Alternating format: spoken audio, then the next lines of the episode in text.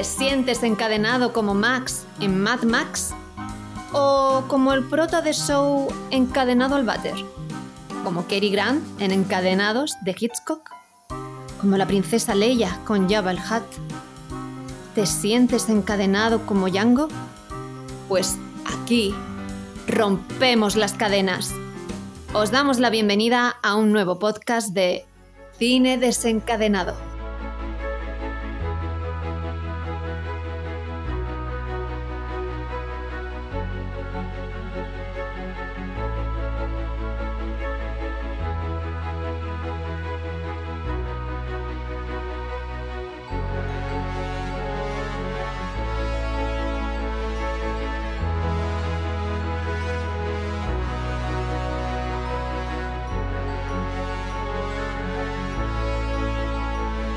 Muy buenas a todos y a todas. Hoy vamos a hablar de la primera temporada de El Señor de los Anillos, Los Anillos de Poder.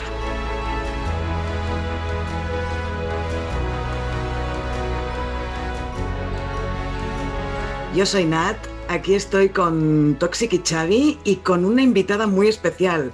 Primero saludo a vosotros. ¿Qué tal, Toxic? ¿Cómo estás? Hola, buenas. Pues muy bien. Eh, aquí de turismo por la Tierra Media. Me habían ofrecido trabajo, pero oye, esto estaba todo verde y ahora está todo eh, lleno de cenizas. ¿Qué coño ha pasado aquí? Pero, o sea, entonces ahora ya no estás trabajando, has vuelto a hacer turismo como en la primera temporada de Cine Desencadenado. ¿Qué he dicho? de turismo. Se, ha visto, se ha visto cómo le han empezado a salir chispas del, cerebro, se le da un cortocircuito. ¿Qué te ha pasado? Como el Internet Explorer. Tengo, tengo la cabeza así como el Internet Explorer, ¿sabes? Como cargando. ¿Qué coño ha pasado? Que en vez de decir que estabas trabajando no sé dónde, has dicho que estabas de turismo como hacías en pues, la primera temporada. Pues, pues nada, yo sé, Lo que, yo sé, Lo que, le ha pasado a este tío. Porque a mí me tienen aquí cavando túneles como un desgraciado. me han dicho que me iban a poner un ayudante y el tío, en vez de venir para casa, ha ido de turismo. Así que estoy yo haciendo un ah, trabajo vale, Vale. Claro, Por eso, por eso. Por eso Todo tiene sentido. Vale, este que está acabando es Xavi. ¿Qué tal? ¿Cómo estás aparte del cansancio oh, físico? bien, bien, bien, bien, Oye, esto al final va bien para hacer ejercicio. Sí que no me quejo. No me puedo quejar porque me pegan los orcos.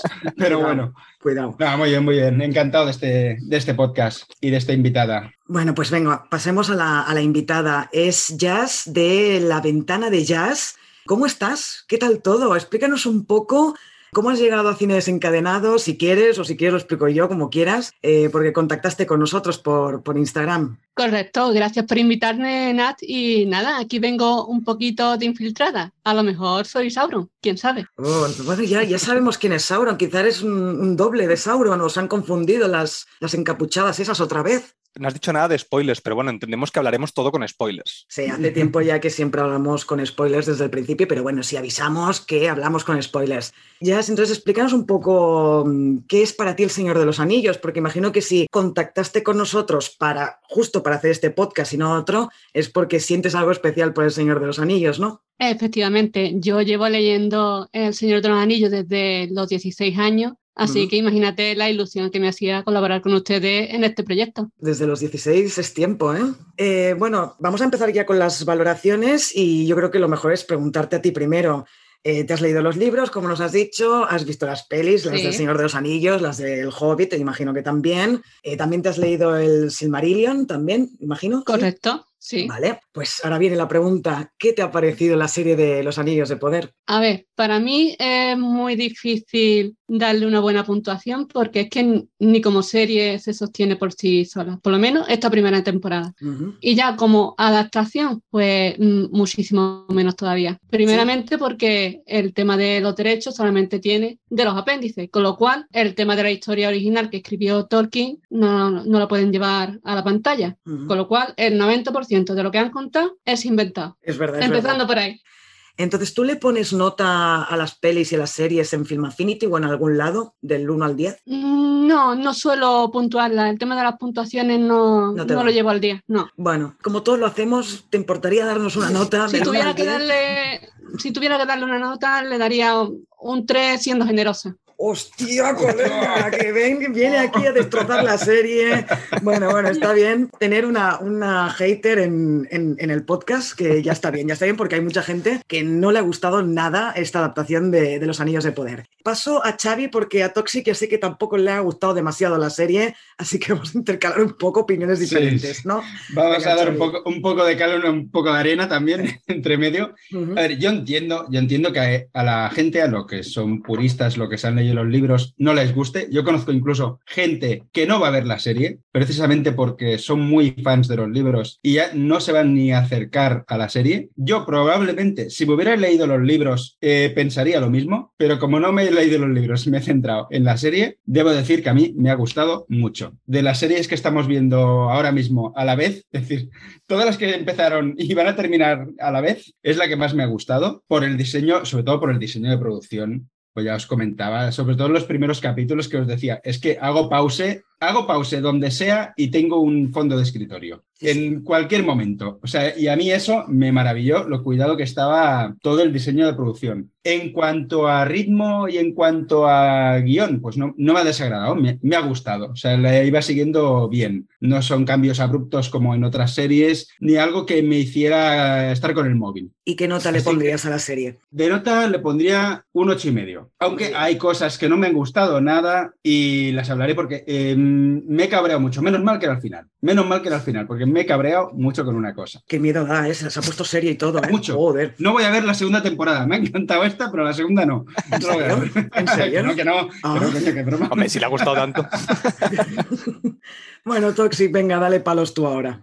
No, no a ver, no, avances, no avances. A ver, a mí la serie en sí creo que, tiene eh, muchas cosas buenas. Por ejemplo, lo que ha dicho Xavi, la parte, la parte artística que han, intentado igualar bastante a lo que eran las películas de Peter Jackson, el intentar ser el mismo universo. Eso yo creo que lo han conseguido muy bien. La historia, es decir, si a mí me dicen, pues mira, esta historia es tal, tal, tal, tal, tal, me ha gustado mucho. O sea, me parece que la historia, que es, como, como ha dicho ya, es inventada, pero bueno, como historia me gusta mucho y, me, y la encuadro mucho en este universo de, de Tolkien.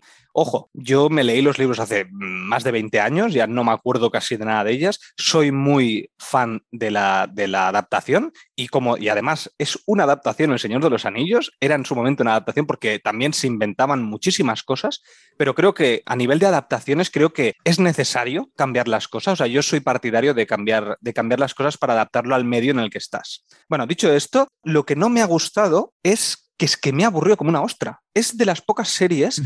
que me ha aburrido. Es decir, estaba cada capítulo que pasaba y decía, bueno, me gustan muchas cosas, me gustan las semillas que están planteando, pero no, no veo que haya una, una cosecha que yo pueda sacar de aquí. Los personajes es que me han dado igual. No ha habido ni un personaje en toda la serie que me haya importado. Es decir, si se morían alguno, me daba igual, absolutamente igual.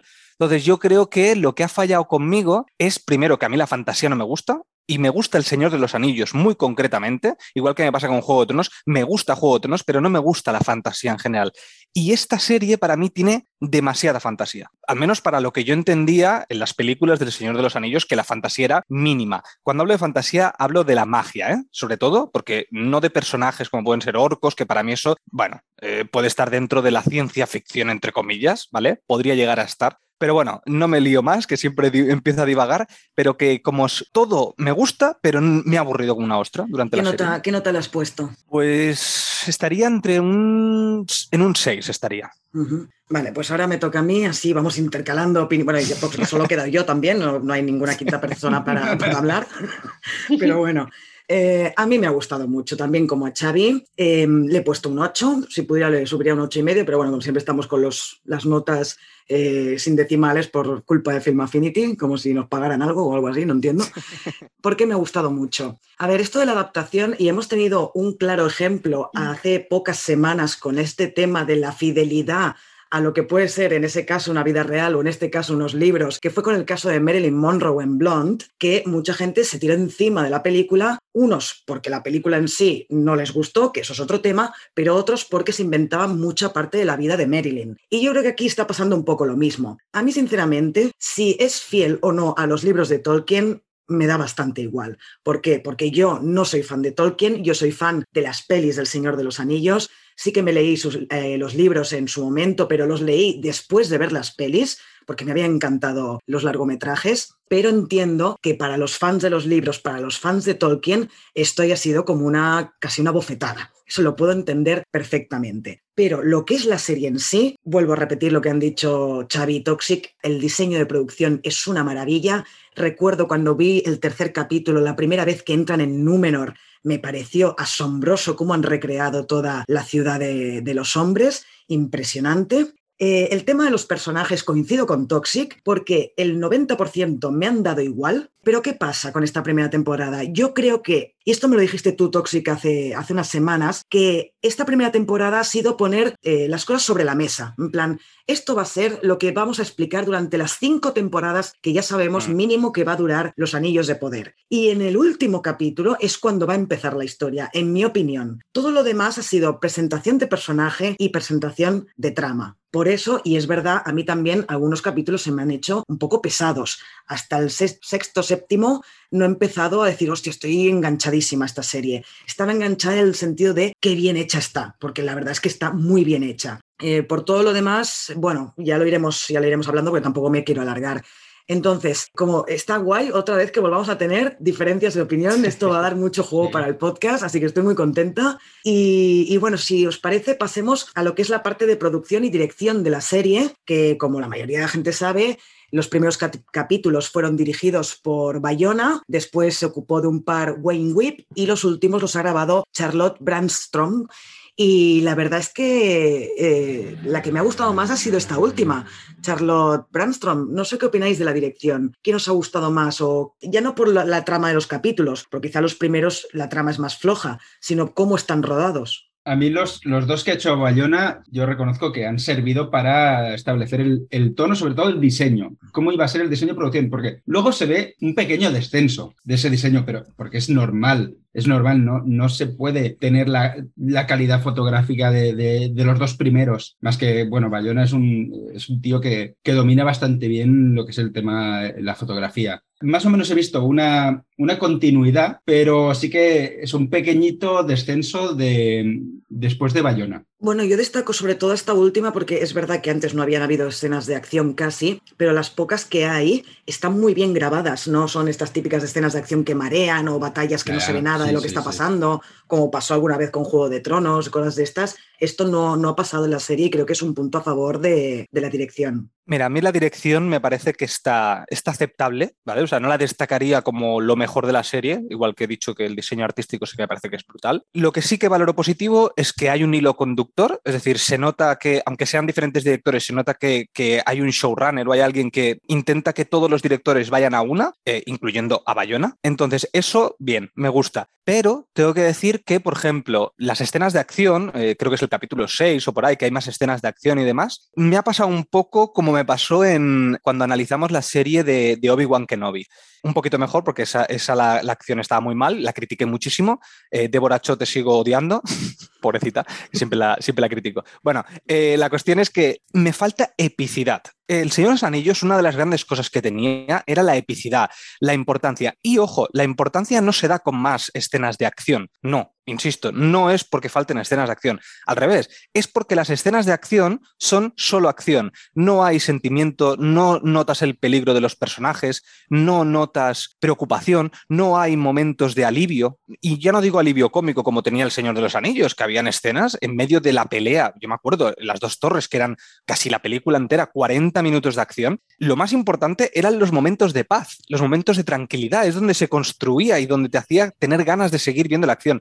Aquí todo lo que sucede en las tierras bajas estas es que, es que me aburrí, me aburrí con las escenas de acción de esa, de esa parte. Y tú, ya que estás asintiendo con la cabeza, interrumpe, no sé, cuando quieras, porque aquí vamos interrumpiéndonos unos a otros. ¿eh? O sea, tú, en mi caso, el director que más me ha gustado es Bayona principalmente porque al principio de todo se dijo que era quien iba a marcar eh, el estilo artístico y de dirección de, de la serie, y así uh -huh. ha sido. Mm, aparte de eso, eh, me encantó cómo relacionó la guerra civil de España con el tema de Sauron. En el momento en que aparece Sauron por las escaleras, eso es, un claro, es una clara referencia al dictador de España. Esto lo leí, lo leí en no sé dónde, no sé qué entrevista que le hicieron que dijo que, había, que lo había hecho a propósito, vamos, sí. Correcto. Pues esa fue, es una clara referencia a Sauron y a la guerra civil. Además, el tema de, las tierras imperecederas me ha parecido impresionante. Sobre todo, en esto quiero destacar que eh, también hay, una cosa que no me gusta de, de Valinor y es en el momento en que los niños se meten y, le, eh, y pelean con Galadriel de niña.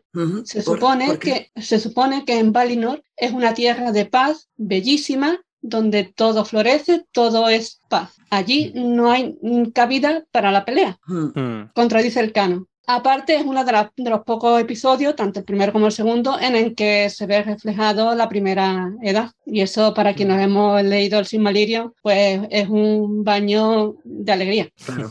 Bueno, pero ya lo dijeron, ¿no? Que, esta, esta, serie iba a estar centrada en la segunda edad de, de la Tierra Media Em, pero, pero, yo con lo que ha dicho Toxic eh, no estoy de acuerdo en ¿eh? lo de los momentos de epicidad. Vuelvo a repetir que creo que es plantar eh, las semillitas para las próximas temporadas y que por eso no ha habido tanta, tanto momento de epicidad, pero ha habido algún momentazo con Galadriel que yo he dicho, ¡guau, qué chulo esto, tío! O sea, ha habido momentos que a mí me ha encantado. Es que realmente luego ya hablaremos de los personajes, pero Galadriel creo que es de los pocos que se salva aquí porque me ha gustado mucho. En fin, Xavi, yo creo que tienes curiosidades sobre el tema de la producción y todo esto. No sé si quieres que pasemos ya a curiosidades y ahí mm. hablamos del tema de producción. Pues sí, pues podemos, podemos ir. Mira, muy bien. Además, muy bien pues vale. y, Jazz me ha, me ha, abierto los ojos con una cosa que no sabía, que era esta relación entre, entre la Guerra Civil Española y esta serie. Y oye, ahora claro, ahora ya no puedo dejar de pensar en El Señor de los Caudillos, pero, pero bueno. Maldito Xavi. Literal. literal, literal. Vale, pues después de esta parida, eh, hacemos sonar los violines y vamos a entrar en curiosidades.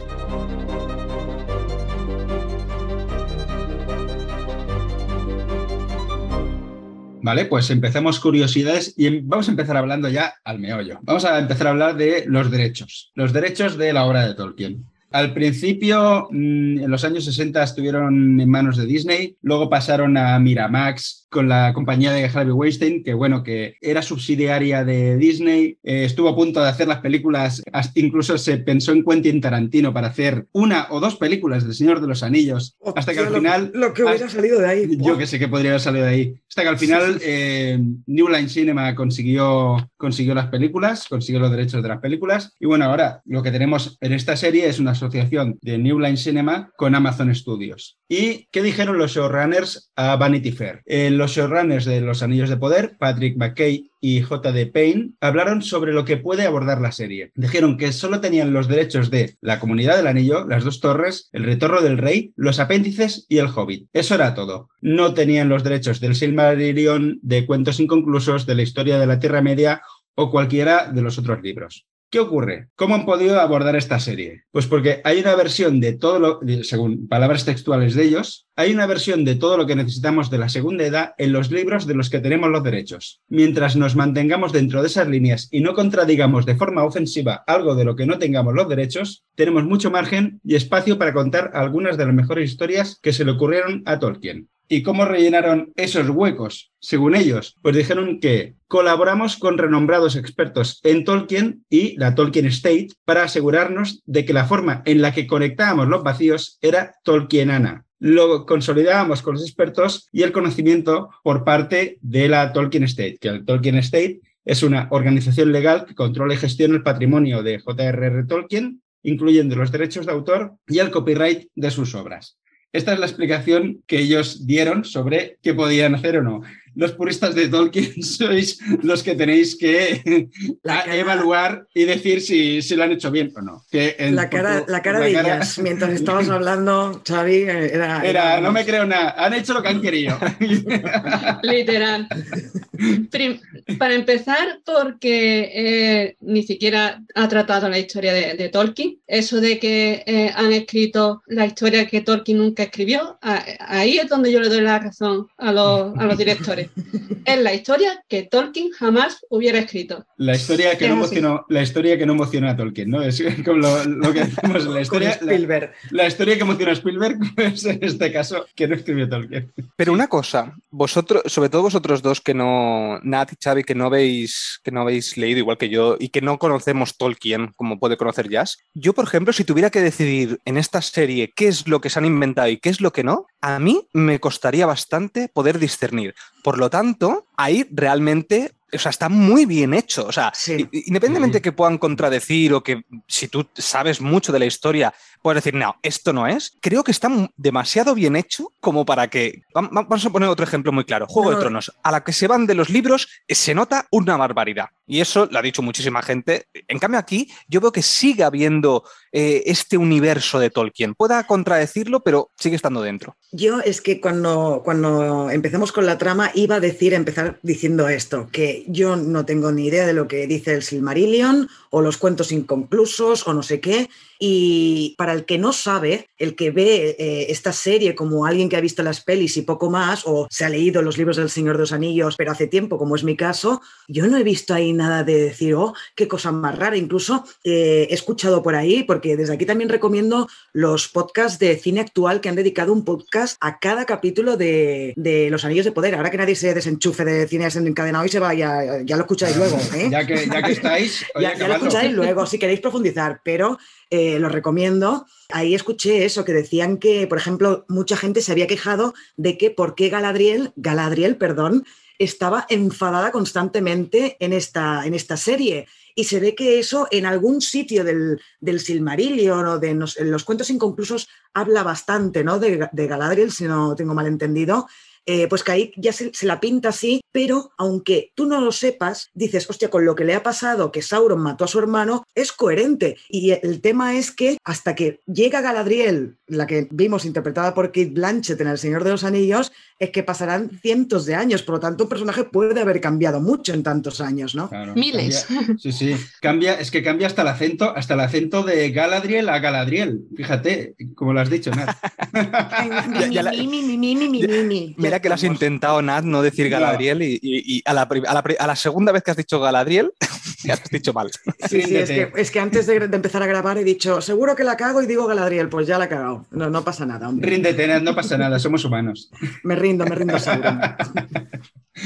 Vale, pues vamos a avanzar. Ya pasado este escollo peliagudo de los derechos y cómo lo están adaptando y tal, vamos al dinerito, a lo que les ha costado. Se espera que la serie sea el programa de televisión más caro de la historia y se espera que Amazon se gaste al menos mil millones de dólares en su producción. Pues está pensado para cinco temporadas y Amazon estaba en una guerra de ofertas con Netflix por los derechos de las adendas de las novelas y Amazon adquirió los derechos al final por un valor de 250 millones de dólares. Cuando vosotros compráis ahí unos cascos y un no sé qué, ese dinero ha pasado a, la serie. Bueno, es que la gente se queja de lo que ha hecho Amazon, pero a saber lo que hubiera hecho Netflix, ¿eh? Yo no sé por qué, pero me fío más de Amazon. Uy, yo no. O sea, yo me fío más de Amazon, pero que Netflix se gasta dinero, pero en tonterías, es diferente. No, no, no, pero lo digo por eso, que yo creo que, que mejor que lo, haya ganado al final Amazon que no Netflix. No, no, y, que, y, que, están bien invertidos. Y que están confirmadas las cinco temporadas. Netflix diría, a ver cómo va y si eso lo cancelamos. Y a tomar por culo. Oye, te decimos que este tío es Sauron y pues cancelamos la serie y a tomar por culo. Lo siguiente que sabes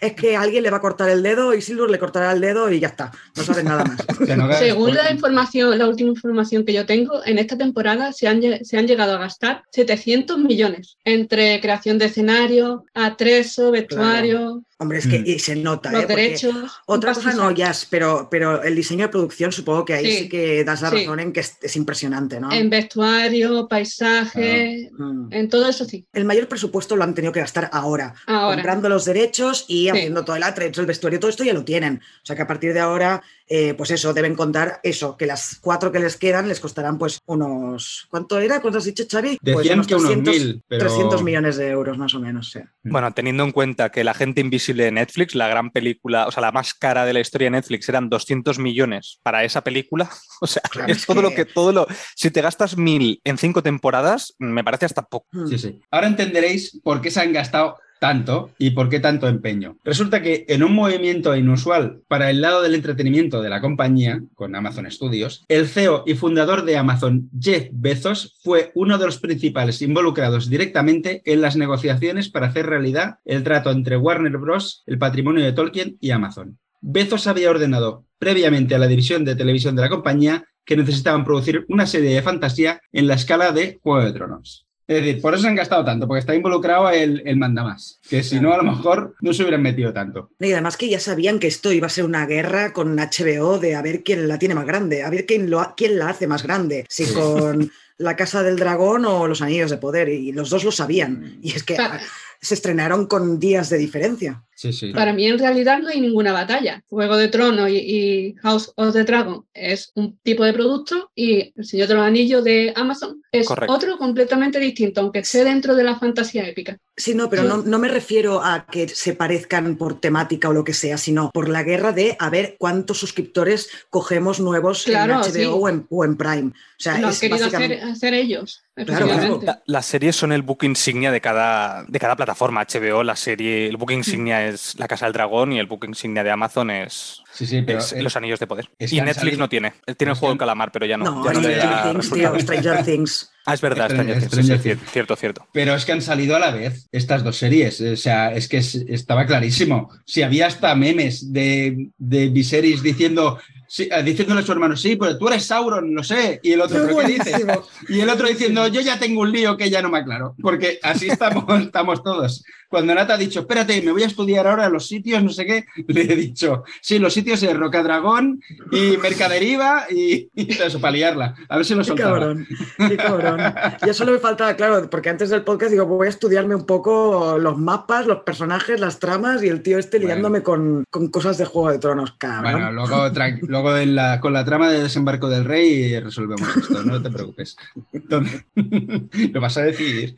Bueno, vamos a avanzar. Venga, va. Vale, otra curiosidad es que se tomaron amplias medidas de seguridad para mantener en secreto los detalles de la escritura, incluido cerrar las ventanas con cinta adhesiva y un guardia de seguridad que requería la autorización de huellas dactilares para quienes ingresaban en la sala de escritores. ¿eh? Vale, el tema de la secuencia de título, de los títulos de crédito, que ahora yo os quiero preguntar al respecto. Resulta que la secuencia del título es una secuencia musical de materia que va tomando formas, diferentes formas, basada en el mito, según lo que he leído, basada en el mito de la creación musical Ainulindale de El Silmarillion de J.R. Tolkien. Según ese relato, Eru Ilúvatar, el creador, creó Ainur, los santos y Arda, la Tierra Media, y toda otra existencia a través de una música sagrada y cantos llamados música de los Ainur. Esto, mm, si he dicho alguna barbaridad, por favor, ya se corrígeme. Lo has dicho perfecto. Jolín, qué bien. Bien, bien, Xavi, bien. Vaya fuentes que tengo. muy bien, Xavi, muy bien. Es que este tiene correspondencia directa con Bayona. Exacto, exacto. no, no, con, Bayona no, con Jeff Bezos directamente. No, no, con Tolkien directamente, con Tolkien. con la Ouija. En el Maya. vale, vamos vamos a seguir el tema. Vale, pues en el libro sobre los hobbits, o Concerning Hobbits en inglés, de J.R.R. Tolkien, en la segunda edad hay tres razas diferentes que son antepasados de los hobbits de la tercera edad, que son los Harfoots, que son los pelosos, los Sturs, son los fuertes, y los Faloides, que son los albos. Los Harfoot son la raza representada en los Anillos de Poder y al igual que los hobbits que se ven en las historias de la tercera edad, estos Harfoots comparten el mismo amor por las canciones, la danza, el humor alegre y una forma en la que difieren es que los Harfoots llevan un estilo de vida más nómada y migratorio y prefieren esconderse de personas y criaturas que no conocen. Esto por, porque ha habido mucho, mucho tema de por qué les llaman los pelosos y no los hobbits. Porque no podían utilizar la palabra hobbit, básicamente. Pero ahí yo creo que lo han hecho bien, ¿no? Sí, sí, sí. Lo han hecho bien porque los pelosos son una raza de hobbits. y, además antepasados, que a lo mejor, no sé si en la segunda edad se habla de hobbits en algún momento en, en los libros. En, ese, en, esa época, en la segunda edad, mm, lo que se sabe de los hobbits es que están por ahí, ¿vale? Simplemente están por ahí, pero no tienen ningún protagonismo relevante. No es así que eh, los elfos, los enanos, los numenorianos y los hombres son los que realmente tienen protagonismo en la segunda edad. y principalmente Sauron, por supuesto. Claro, es que yo creo que han querido copiar un poco el estilo de las pelis del Señor de los Anillos y por eso han metido a los pelosos, que por cierto a mí es la trama que más me la sopla de toda la serie. No me han gustado nada los pelosos, no me han hecho ninguna gracia, igual que los hobbits eran encantadores en las pelis, aquí es, la trama que menos me ha gustado, pero bueno, ya hablaremos. Yo, sí, sí, yo, también quiero hablar de... Pero una pregunta, entonces, ¿pero por qué no podían decir la palabra hobbit? Porque en teoría tienen comprado los derechos del hobbit. Otra cosa es que no quisieran porque son anteriores y no son hobbits al final a lo mejor... no, se autodenominan hobbits, que eso tendría, tiene sentido, porque son antepasados de los hobbits. Pero, pero esto que has dicho, Nat, de, los derechos, o sea, no tenían derecho para poder decir hobbit. Yo, es, lo que he escuchado, porque además, a ah, ver, eh, también hay que ser un poco, hay que pensar que si ellos hubieran podido poner el mismo nombre que tienen los de las películas, lo hubieran hecho. O sea, ellos han rascado todo lo que han podido y por eso solo tenemos a dos mm. personajes que siguen en las pelis, que son Galadriel y Elrond. Pero, bueno, y Sildur y tal, y no sé mm. qué pero de nombres eh, yo, hubiera utilizado la palabra hobbit. yo creo, yo creo que, ha sido, que ha sido licencia en plan gafapastismo, en plan como vamos a hablar de los pelosos y ya está, porque al final si tienen los derechos de, los tres, de las tres novelas en las que han hecho las películas, podrían haberlo dicho. Pero no sé, es como, yo qué sé, los andaluces no se denominan, cuando están ellos juntos se denominan andaluces, no dirán nosotros los españoles, no sé qué. No he entendido nada, ¿qué dices? que son más locales, que ellos hablan más localmente. No, no, es igual, es igual, ya. Leeros el libro, la... dejadme ¿El libro de qué? ¿El Silmarillion de los andaluces o de qué, hablas? No, el libro, el libro que sacarán de la peli, la, novelización de la, de la serie. La novelización de la serie. Bueno, la cuestión es que a, mí me gusta, a mí me gusta que se llamen pelosos, porque además se llaman ellos mismos pelosos, ¿no? Sí, Sí, vale, vale. Pues a mí eso me funciona muy bien porque entiendo que no son los hobbits. Son una clase de hobbits, ojo. Exacto, es que es una subraza. Una subclase de hobbits. Es que realmente los hobbits que aparecen, a ver, corrígeme ella si me equivoco, los hobbits que aparecen en El Señor de los Anillos también son una subclase de hobbits. O sea, los hobbits es como si, es que no sé qué ejemplo poner. Bueno, como los numenorianos, ¿no? Los numenorianos son una clase de hombres, no son hombres, por ejemplo. Son hombres, pero son hombres. Eh, bendecidos por los Valar. Por eso, pero no son hombres, son diferentes de los otros hombres. Entonces entiendo que es un poco como eso. Más o menos, sí, más o menos. Bueno, ya está, ya no estamos Aclarado, ya, ya lo hemos aclarado todo. Vale. pues, eh, bueno, ya queda poquito. En sus primeras 24 horas, Los Anillos de Poder logró atraer a 25 millones de espectadores, convirtiéndose en el estreno más visto en Amazon de todos los tiempos hasta la fecha. Toma, por cierto, pregunta, ¿alguien aquí se despertó a las 3 de la mañana para ver los dos primeros episodios? No, yo no. Yo sí. eso, es un afán, hombre. Yo no. ¿eh? Además, el día 2 era mi cumpleaños, no me iba a levantar a las 3 de la mañana para... todos los capítulos a las 6 de la mañana viéndolo.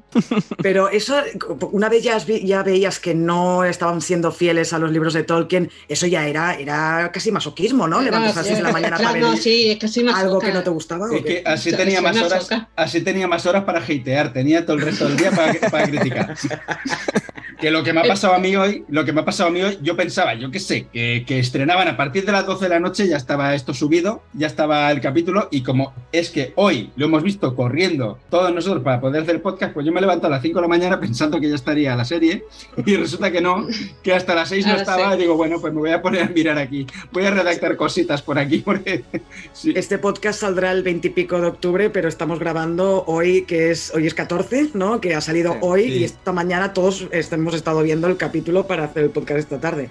Qué, estrés, qué raro verlo todo por la mañana. Bueno, en fin. Sí, vale, pues ya estamos. Ya estamos con, un cafelito se ve súper bien, ¿eh? Sí, eso sí. Buen desayuno. Bueno, pues vamos a pasar a analizar la trama.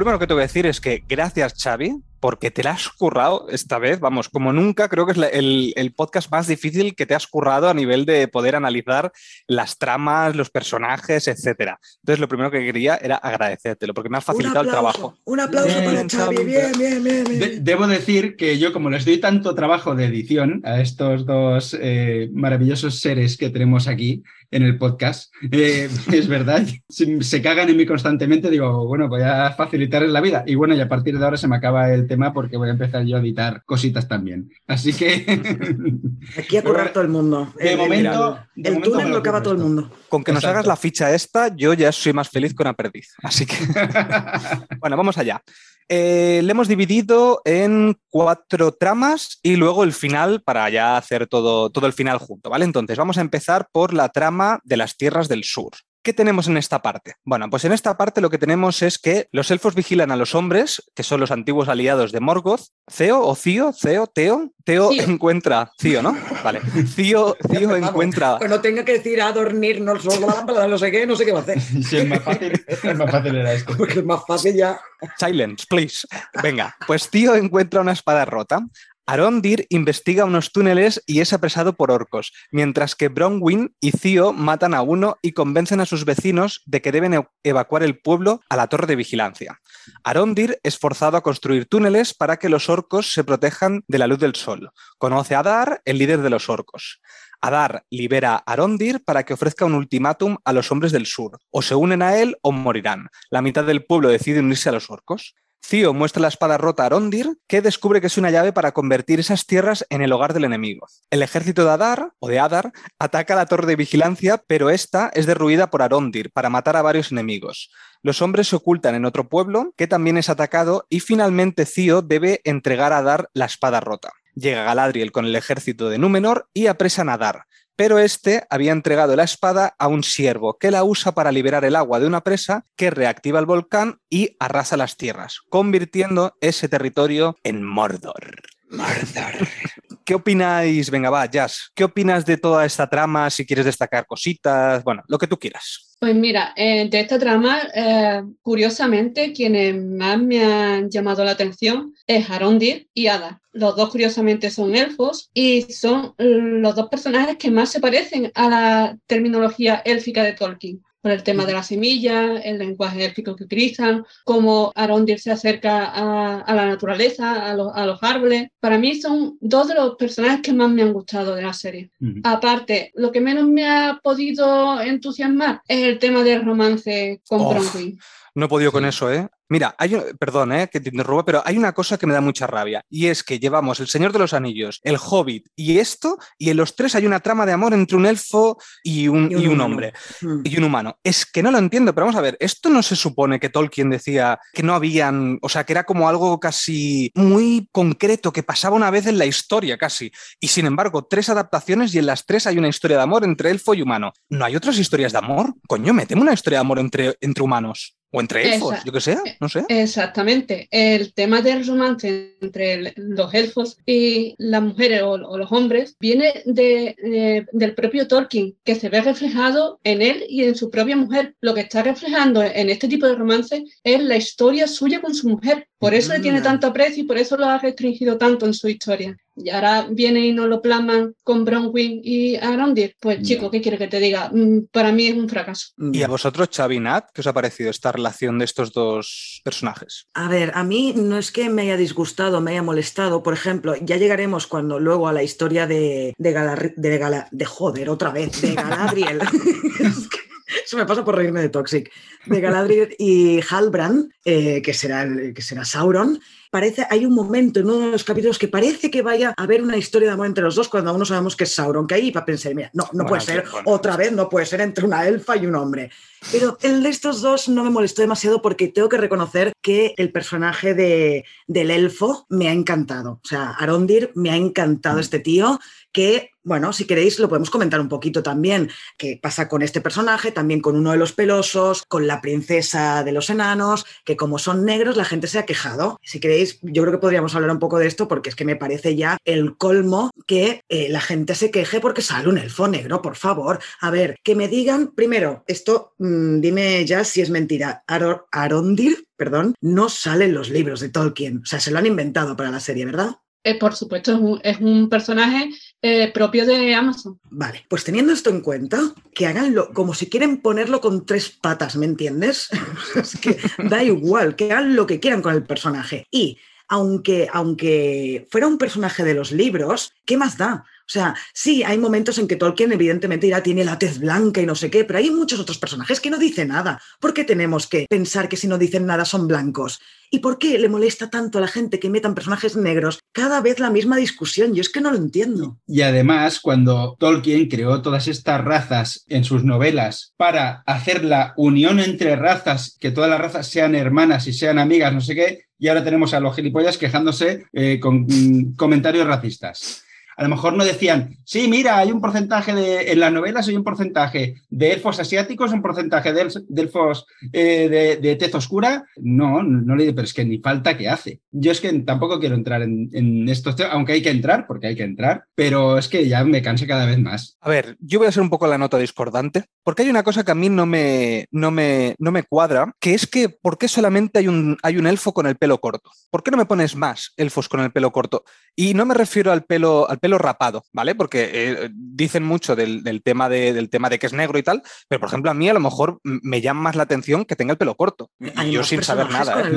Sí, de hecho, el, único, el único que tiene el pelo largo es, es eh, Gil Gadar o como se llame. los demás todos tienen el pelo corto. Elrond y todos los demás pues eso, que, le, brimbo también. Pues eso me refiero, eso me refiero, que eso me llama más la atención y es como que digo, aquí hay cosas raras. Entonces, ¿qué es lo que me hubiera gustado a mí? Pues me hubiera gustado más que hubieran más elfos negros. Es decir, es como que solo hay uno y que está metido ahí como, pam, meto aquí este elfo negro. Coño, eh, y me parece bien, ¿eh? a mí me parece perfecto, pero me hubiera gustado ver más, es decir, que yo que sé, que a lo mejor hubieran más parecidos a él también, que hubieran otros que están por ahí, pero que parece que solo hay uno. Ya que me estás metiendo, eh, pues un personaje que lo ves diferente al resto, no solamente porque que sea negro, sino porque tiene el pelo corto. Me refiero comparado con los de esto, con los que están con él en la torre, ¿eh? me refiero, yo que sé, me hubiera gustado más, no, no sé, me hubiera gustado ver más, más, más, elfo, más, variedad de, elfos. Tienes eh, Igual que los enanos, por delante. en los enanos, por ejemplo, me cuadra más, por ejemplo, en los enanos, esta, esta mujer que, que, es negra, coño, esta me, me, mm. encaja perfectamente, pero el elfo es como que está Lo que pasa raro es que, ahí metido. Es que, a ver, em, por ejemplo, Galadriel es de, de la estirpe de los Noldor, se llaman, de los elfos eh, y por lo que me imagino, el resto de elfos que, vemos son todos más o menos del mismo sitio. Eh, Arondir no recuerdo si en algún momento se dice de dónde viene, porque creo, creo que de dónde viene es el único personaje que aparece en la serie. Y quizás por eso... Pues entonces me cuadraría más. No vienen del mismo sitio, no son los el mismo tipo de elfos. Pero bueno, mm. no sé ya, ¿eh? Di tú. Arondir es un elfo silvano y como tal puede tener la piel más oscura. ¿Por qué? Porque está situado en, en una zona sur por el tema eh, del clima, normalmente se le tuesta más la piel. Y no hay ningún otro personaje que sea silvano tampoco, ¿verdad? Correcto. El problema viene ah, en el propio guion de la serie. ¿Por qué? Porque la propia serie te, se encarga de decirte que es un elfo Noldor a las órdenes de Gil-galad, porque viene de, te comenta que viene de, de Lindon, mm. ah, con, lo, cual ya ahí se contradice. Bueno, puede ser, eh, puede haber nacido en un sitio y haberse trasladado a otro y, venir de ahí. Sí, estaba de Erasmus, estaba ahí de Erasmus el tío. claro, eh, el problema es que eh, no dirigía a los silvanos. Vale. Eso es otra cosa que choca también. Vale, vale. Hoy qué bien tener una experta aquí en, en Señor de los Anillos, tío. Qué bien, qué bien. y, oye, Una, una cosa que me ha chocado mucho en esta trama, mm, realmente, porque eso no lo vemos en las, en las películas de Tolkien. ¿Qué les pasa a los orcos con la luz del sol? ¿Realmente es así? Porque me choca mucho que es que no pueden estar ahí, que ya ni con factor 50 ni nada, que ya empiezan a, a quemarse como vampiros. Yo, ¿qué, está pasando aquí? Con el toldillo puesto todo el día, como los guiris en la playa. A ver, en los libros, en la segunda edad, los pocos orcos que quedan, sí es verdad que le afectan eh, más la luz del sol, pero no al, punto de, quemarse la piel. No mm, llega a ese mm. extremo. Ya en la tercera edad es cuando menos le afecta el sol. En la segunda sí que le afecta un poco, pero no al, calibre que han puesto en la serie, ni muchísimo menos. Una preguntita para que lo sepamos todos más o menos. Eh, ¿Cuánto tiempo pasa entre la primera edad, o sea, de años, entre la segunda edad y la tercera edad? O sea, entre lo que pasa en la serie y lo que veremos después en El Señor de los Anillos, si lo sabes, ¿eh? Mil años, ¿no, Brian? La, la, segunda edad tiene miles y miles de años. En el momento en que se sitúa la serie, te está contando, digamos, el final de la segunda edad. Vale. Mm. En la quinta temporada vamos a ver, digamos, el comienzo de la tercera edad. Vale, que el, comienzo de la tercera edad será. Eh, miles de años después. Miles, perfecto, ¿Y ya, perfecto. ¿Y ya estaba Jordi Hurtado en la, en la segunda edad? ¿O... Yo creo que. Lo que no se habla de él debe ser peloso. Hostia, claro, debe ser un elfo. Has dado la, clave, Xavi, tío. Jordi no, es un elfo. No tiene muy no, Un elfo moreno, un elfo moreno también. No, porque le, no, porque le, he visto que las orejas las tiene, las tiene normales. Eso es maquillaje de, televisión española, hombre. Bueno, va, ¿qué más me queréis contar de esta parte? Por ejemplo, eh, aquí tenemos la mayoría o la mayor parte de acción por ejemplo, con, esto cuando, cuando hacen, cuando Arondir hace este, esta legolada, digamos, porque se convierte en Legolas en ese momento que empieza a derruir la torre y demás, que yo pensaba que estaban muertos la, mayoría de, elfos, hay de elfos de orcos, y resulta que después no, no, había matado casi ninguno, o habían muchísimos más. ¿Qué os parece todo esta, este, capítulo, por ejemplo? A mí me parece bien que muestren la, agilidad de, los elfos, pues se le ve luchando y tal, pero sin llegar a la legolada, ¿no? Sin llegar a la sobreactuación. No llega a, hacer las cosas que hacía Legolas, que eso era. En el Hobbit. En el Hobbit ahí hacía unas. O sea, directamente volaba, volaba. En El Señor de los Anillos también, ¿eh? En plan monopatina ahí con el elefante. Y recuerdo unas cosas y digo, ¿qué hace este hombre? Sí, sí, espectacular.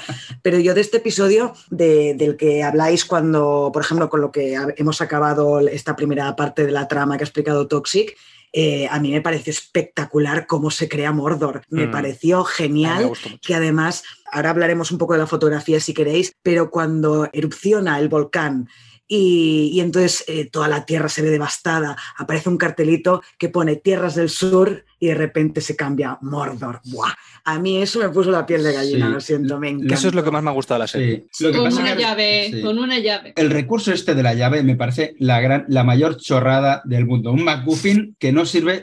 Si ya saben que lo que va a ocurrir cuando metan la llave y tal, oye, le ponen unas, unas bombas en...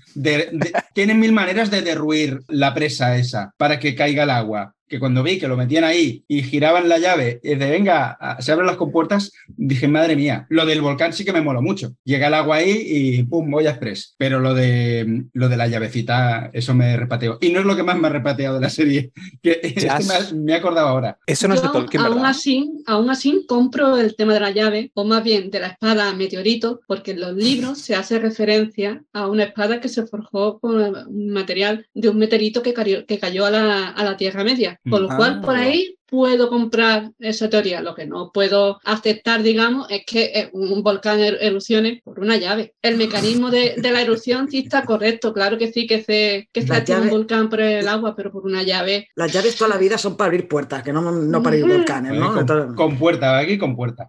Bueno, y qué, pero ¿qué os pareció cuando, cuando erupciona el volcán? Todas las imágenes con la ceniza eh, además me encanta, a mí, por ejemplo, a mí eso me pareció muy épico cuando todos están corriendo, pero Galadriel se queda ahí plantada y entra en las llamas de, la erupción del volcán. A mí eso me encantó. Toda, y sale toda roja después en el capítulo siguiente. Ahí lo que me mm. parece principalmente es que eh, hay un punto de, inflexión con el personaje de, de Galadriel, porque mm, ahí es cuando se da cuenta ella de todo lo negativo que ha sido anteriormente. Aquí es su punto de inflexión. Ahora es cuando vamos a ver toda la trayectoria verdadera hasta llegar al personaje de Kate Blanchett. más, más sabia, más, sosegada, más calmada. más tolerante. Sí, lo, hablaremos en la otra trama, pero es eso, ¿no? Que el, todo el odio que ha sentido, toda la determinación que ha tenido, no ha servido para nada, porque al final el, Correcto. el malo ha conseguido lo que quería. Y una cosa, este enemigo Adar, este, ¿qué, le ocurre? ¿Se está medio transformando en orco? Porque mm, es algo muy raro eso. Bueno, lo explica Galadriel cuando lo tiene apresado, ¿no? Que es este, este elfo, no, recuerdo exactamente cómo era, Jazz. Uruk, creo, ¿no? Uruk. Sí. Eso, es Uruk. Pero entonces, ¿tiene que ver con los Urukai o es otra cosa? No, eh, este es, digamos, eh, es un proto-Uruk. Es, digamos, ah. un elfo corrompido de los primeros que mm. corrompía el primer señor oscuro, que es Morgoth. Vale. Y una cosa, no sé si lo sabéis, ni con esto voy muy rápido, es que este actor, el actor que interpreta a Dar, es el tío Benjen de Juego de Tronos, el que se pierde en, la Tierra de los Salvajes, que Jon Snow quiere encontrarlo. Pues es el mismo actor que ah, interpreta, a Dar. Bueno, y, y Elrond es Ned Stark, de joven, en Juego de Tronos. Sí. O sea, Anakin. Anakin. Anakin, Anakin, venga, bravo, Sí, sí, lo que tú quieras, venga. He mezclado todas las sagas, todas las, las grandes sagas. Voto por un crossover. Yo lo veo. Bueno, tú espérate, tú espérate en, la, en la segunda temporada, cuando se les acaben las ideas, van a empezar a meter aquí a Anakin Skywalker, a Jar Jar Binks también haciendo de elfo, de, elfo o de orco, una no por, lo que quiera. No porque los derechos no los tiene Disney, que si no, a lo mejor sería, sería posible. Mira, Disney, Disney regala a Jar Jar Binks eh, a quien sea, o sea que... Venga. Bueno, va. pasemos a la siguiente. Tiene que salir Jar Jar Binks ¿eh? en cada siempre, Siempre. bueno, pasemos a la siguiente, que sería la trama de Númenor.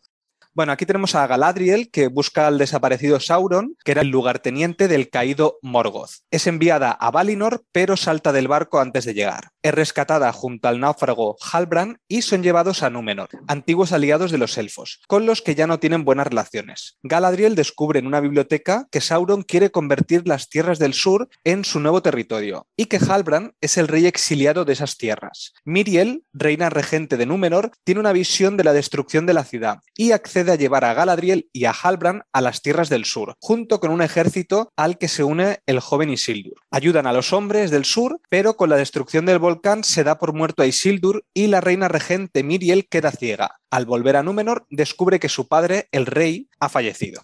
Nat, que yo sé que aquí estás enamoradísima del personaje de, Galadriel. ¿Qué te parece su historia? primero, la actriz me parece que, aparte de que es exactamente igual que nuestra colaboradora Elizabeth, me parece que es uno de los grandes aciertos de esta serie, la actriz que han escogido para la joven Galadriel. Y aparte de esto, es que es la trama que más me ha interesado. Cada vez que salía este personaje, me enganchaba automáticamente a la, serie. Creo que es la mejor trama de todas. Aparte de esto, gracias a, Galadriel llegamos a, a Númenor, pero antes de llegar a Númenor, tenemos toda esta parte en la que ella está totalmente encegada con vengar a su hermano, con encontrar a Sauron y matarlo, pero llega un momento que los elfos mismos dicen, se acabó, se acabó, no puedes ser, no puedes seguir siendo la comandante del ejército del norte, te vamos a exiliar. Y ese momentazo del barco, no me digáis que no es bonito, cuando va con mm. el barco ahí, con los elfos, mm. parece, y al final la tía, ¡pum!, se tira al agua. Eh, me encanta todo eso. Y luego me sorprendió mucho ese monstruo marino que aparece cuando ella encuentra a estos humanos que se juntará con, con Halbrand. ¿Esto sale en los libros en algún momento, Jazz? Sí, en los libros se comenta que hay especies marinas en, las zonas marítimas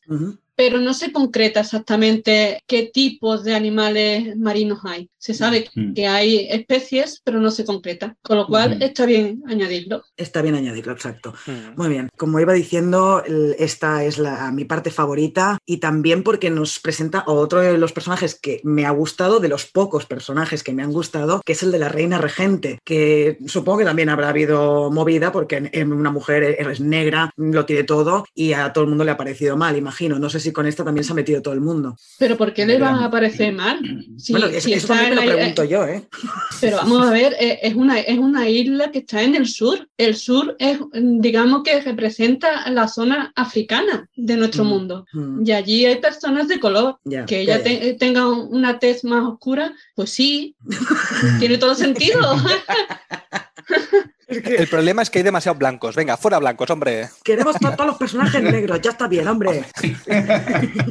¿Te imaginas? en, la próxima, en, la próxima, temporada Galadriel toda negra. En fin. Bueno, perdón, que es que nos vamos, nos vamos, ¿eh? ¿eh? Bueno, decid vosotros qué os parece toda esta parte, porque a mí me gustó mucho cuando se junta Galadriel con la reina regente y tienen estas discusiones de ahora sí, ahora no, vamos a ir a luchar contra, contra los orcos y ayudar a, a los otros humanos del sur. A mí lo que me gusta, lo que me hubiera gustado es que explicaran qué cojones pasaba entre humanos y elfos, porque si primero se hablaba de que Númenor eran aliados eh, de los elfos y ahora no los pueden ni ver, pues a mí que me expliquen un poco el trasfondo, o sea, que digan por qué y por qué el padre quiere, el rey, el rey que estaba postrado, quería volver a formar alianzas con los elfos. Pero no sé, a mí Vale, vale, por el Palantir, ¿no? Tar Palantir se llama. Ah, vale. Ah, vale. Digo que era por el Palantir que, por el Palantir que había ahí. vale. Le dije, pa'lante, pa'lante. Pa'lante, tú pa'lante. Eso me ha chocado. Digo, joder, a mí es que me gusta que me explique las cosas. Si ya me estás explicando otras, pues no te cuesta nada explicarme esta. Y ya está, porque además me, estas cosas me molestan. Claro, y además el otro malmetiendo ahí de que ahora la reina se va a hacer amiga de la elfa y, hay que estar en contra. Venga, a animar al pueblo a, que esté en contra de la reina. Pues no, eso es traicionala, que le, que le corta la cabeza. Pues no sé. A mí me ha gustado mucho Númenor, creo que a nivel de, bueno, a nivel de todo, es decir, el diseño artístico, la gente que está en Númenor, me creo que esta gente es un poco diferente a la gente de, por ejemplo, de las tierras del sur, porque visten diferente, se comportan diferente, son más como una ciudad medieval y los otros más una ciudad, pues un pueblo, más que una ciudad. Y me, gusta mucho cómo están, cómo están hechos. Y los, los corrillos que también habla la gente por allí, ¿sabes? De que, qué hace esta elfa aquí, ¿sabes? O sea, este tipo de cosas creo que le dan una profundidad a Númenor muy interesante. Eh, mira, pues si hay algo que a mí de la historia de Númenor no me ha gustado. Eh, creo que es la primera vez que voy a decir algo malo. Ah, no, que los personajes tampoco no he empatizado con ellos. Pero bueno, lo que no me ha gustado es que a mí la primera vez que nombran, a, señalan a uno de los personajes y dicen que es Isildur, que todos sabemos que la primera peli de la Comunidad del Anillo empieza con Galadriel explicando la historia, que esto me ha gustado mucho también, no sé si os habéis fijado, que han hecho este paralelismo entre que la serie se ha abierto con una voz en off de Galadriel joven mm. y las pelis se abrieron con la historia contada por Galadriel adulta o ya mm. mayor. Pero bueno, lo que estaba diciendo, que a Isildur para mí no le han dado epicidad ni demasiada importancia de momento en esta primera temporada. Simplemente nos lo han dejado ahí como un, no un mm. Mindundi, pero sí que alguien que, bueno, porque es hijo del comandante y no sé, o del capitán, pero poca cosa más. A mí me hubiera gustado que ya desde el principio nos hubieran puesto un personaje potente, porque la va a liar parda. Porque sí, le cortará el dedo a Sauron con el anillo, pero es que luego él la liará, porque son siete años que estuvo Isildur con el anillo liándola, ¿no? Si no recuerdo mal. Ya se dice que sí, con la cabeza. Sí, sí, sí. Sí, a ver, realmente al final yo lo he puesto en el, en el resumen por, por ser quien es, por ser Isildur, que si no, mm, podríamos haber obviado totalmente el personaje. Efectivamente, sí, sí. Aquí el problema de la trama de números principalmente es que no aclara el bagaje de los numenorianos con respecto al odio que tienen a los elfos. No, no, no nos cuentan de dónde viene eh, esa aversión hacia, hacia los elfos. Entonces, claro, te muchísimo contexto de esa isla. Y mm. aparte, que me pongan a Elendil, el padre de Isildur, que es un capitán mm, sin ninguna importancia, siendo eh, la segunda, el segundo linaje por detrás de la casa real numenoriana, mm, me parece un poquito denigrante, la verdad. Claro.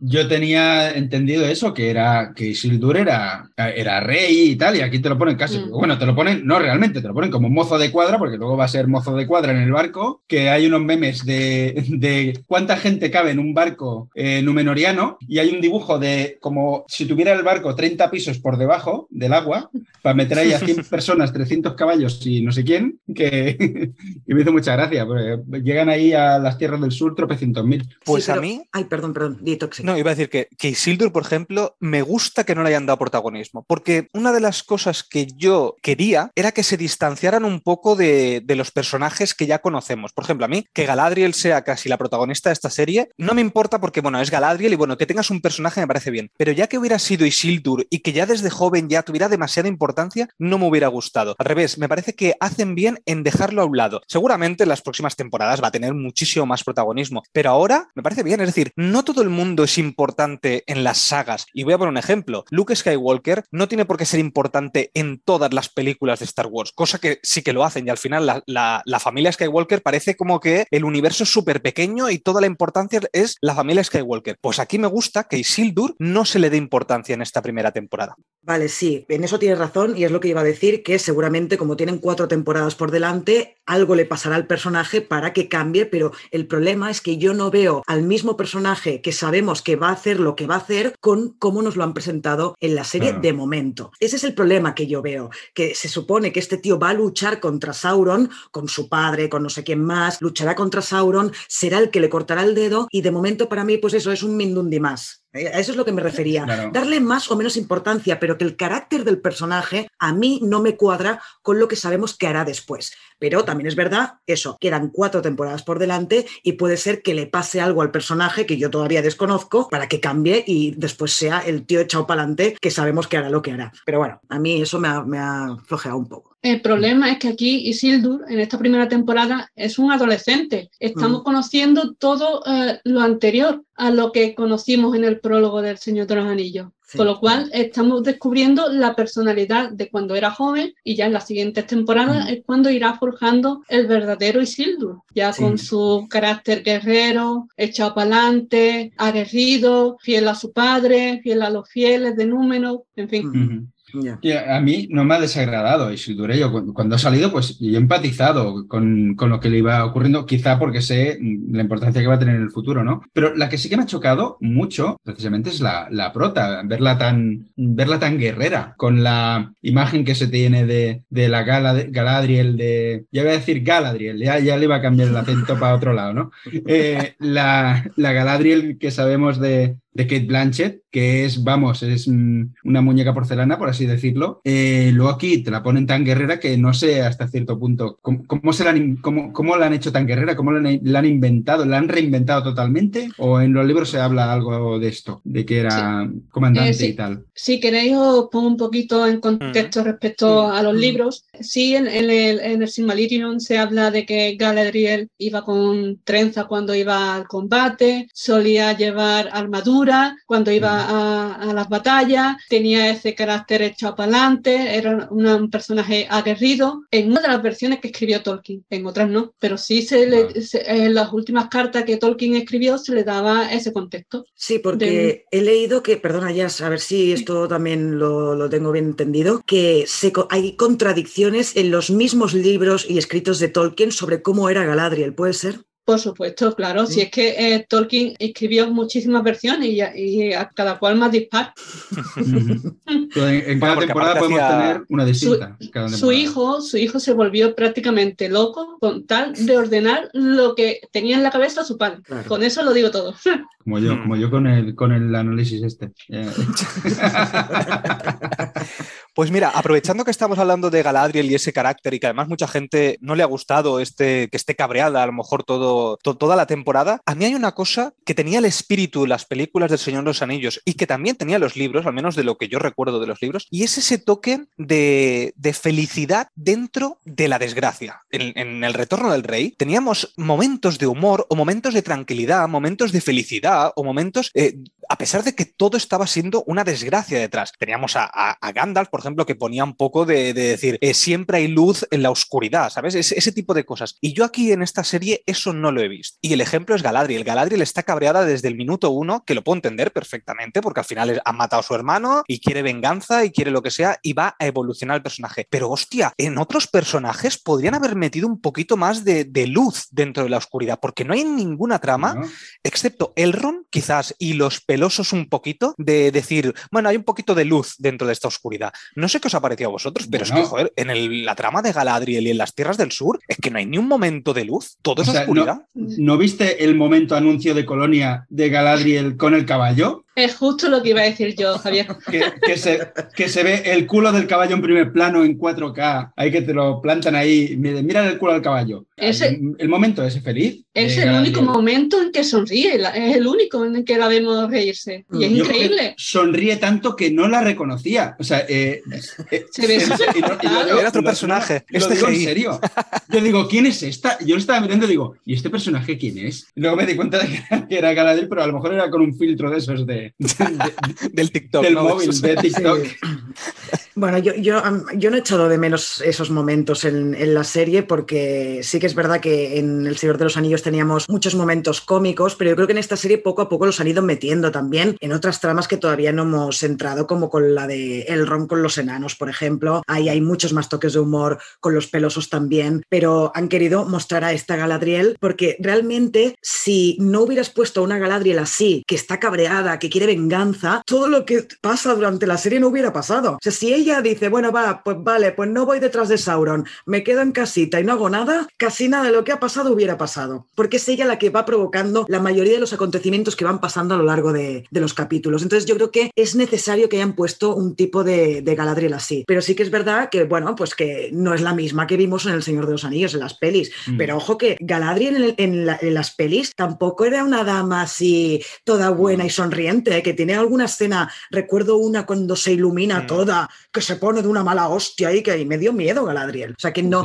tenemos esa, esa, idea de que Galadriel era la buenaza de los elfos y no era así. ¿eh? Pero Con Frodo cuando le da el anillo, ¿no? Exacto, cuando le quiere... el anillo. Claro. Pero que insisto que yo no me refiero a que el personaje de Galadriel tenga que estar sonriendo o que tengan que tener humor la serie. No, ojo, que no hablo de eso. Hablo de la esperanza. Hablo de que haya esperanza, tranquilidad antes de una, no sé, de, la vida. O sea, no sé, o sea, Tolkien era mucho de eso, era mucho de, la esperanza. Pero eh, recordemos en el primer capítulo hay una escena cuando, la única escena en que Galadriel habla con su hermano, que su hermano le susurra algo al oído y lo sabemos un par de capítulos después lo que le dice. Le dice algo así, no recuerdo bien, que para llegar a la luz primero hay que ir a la oscuridad. Y es lo que está haciendo Galadriel en la primera temporada, es ir primero a la oscuridad. Y bueno, nos gustará más o menos, pero al menos creo que a nivel de guion es muy coherente. Sí, sí, sí, sí, no, no, si yo coherencia no, se la quito, ¿eh? o sea, me parece que lo bueno que tiene esta serie, que es una de las cosas que yo he dicho al principio, es que la historia creo que funciona muy bien. Lo que yo tengo más pegas es cómo han contado la historia, pero la historia en sí, para mí, tiene mucha coherencia. Todo lo que sucede en esta primera temporada, además te lo relacionan mucho con El Señor de los Anillos, que también para los que hemos visto más las películas somos muy fan, pues obviamente es un regalito, ¿sabes? De todos los anillos o, bueno, las diferentes cosas que suceden.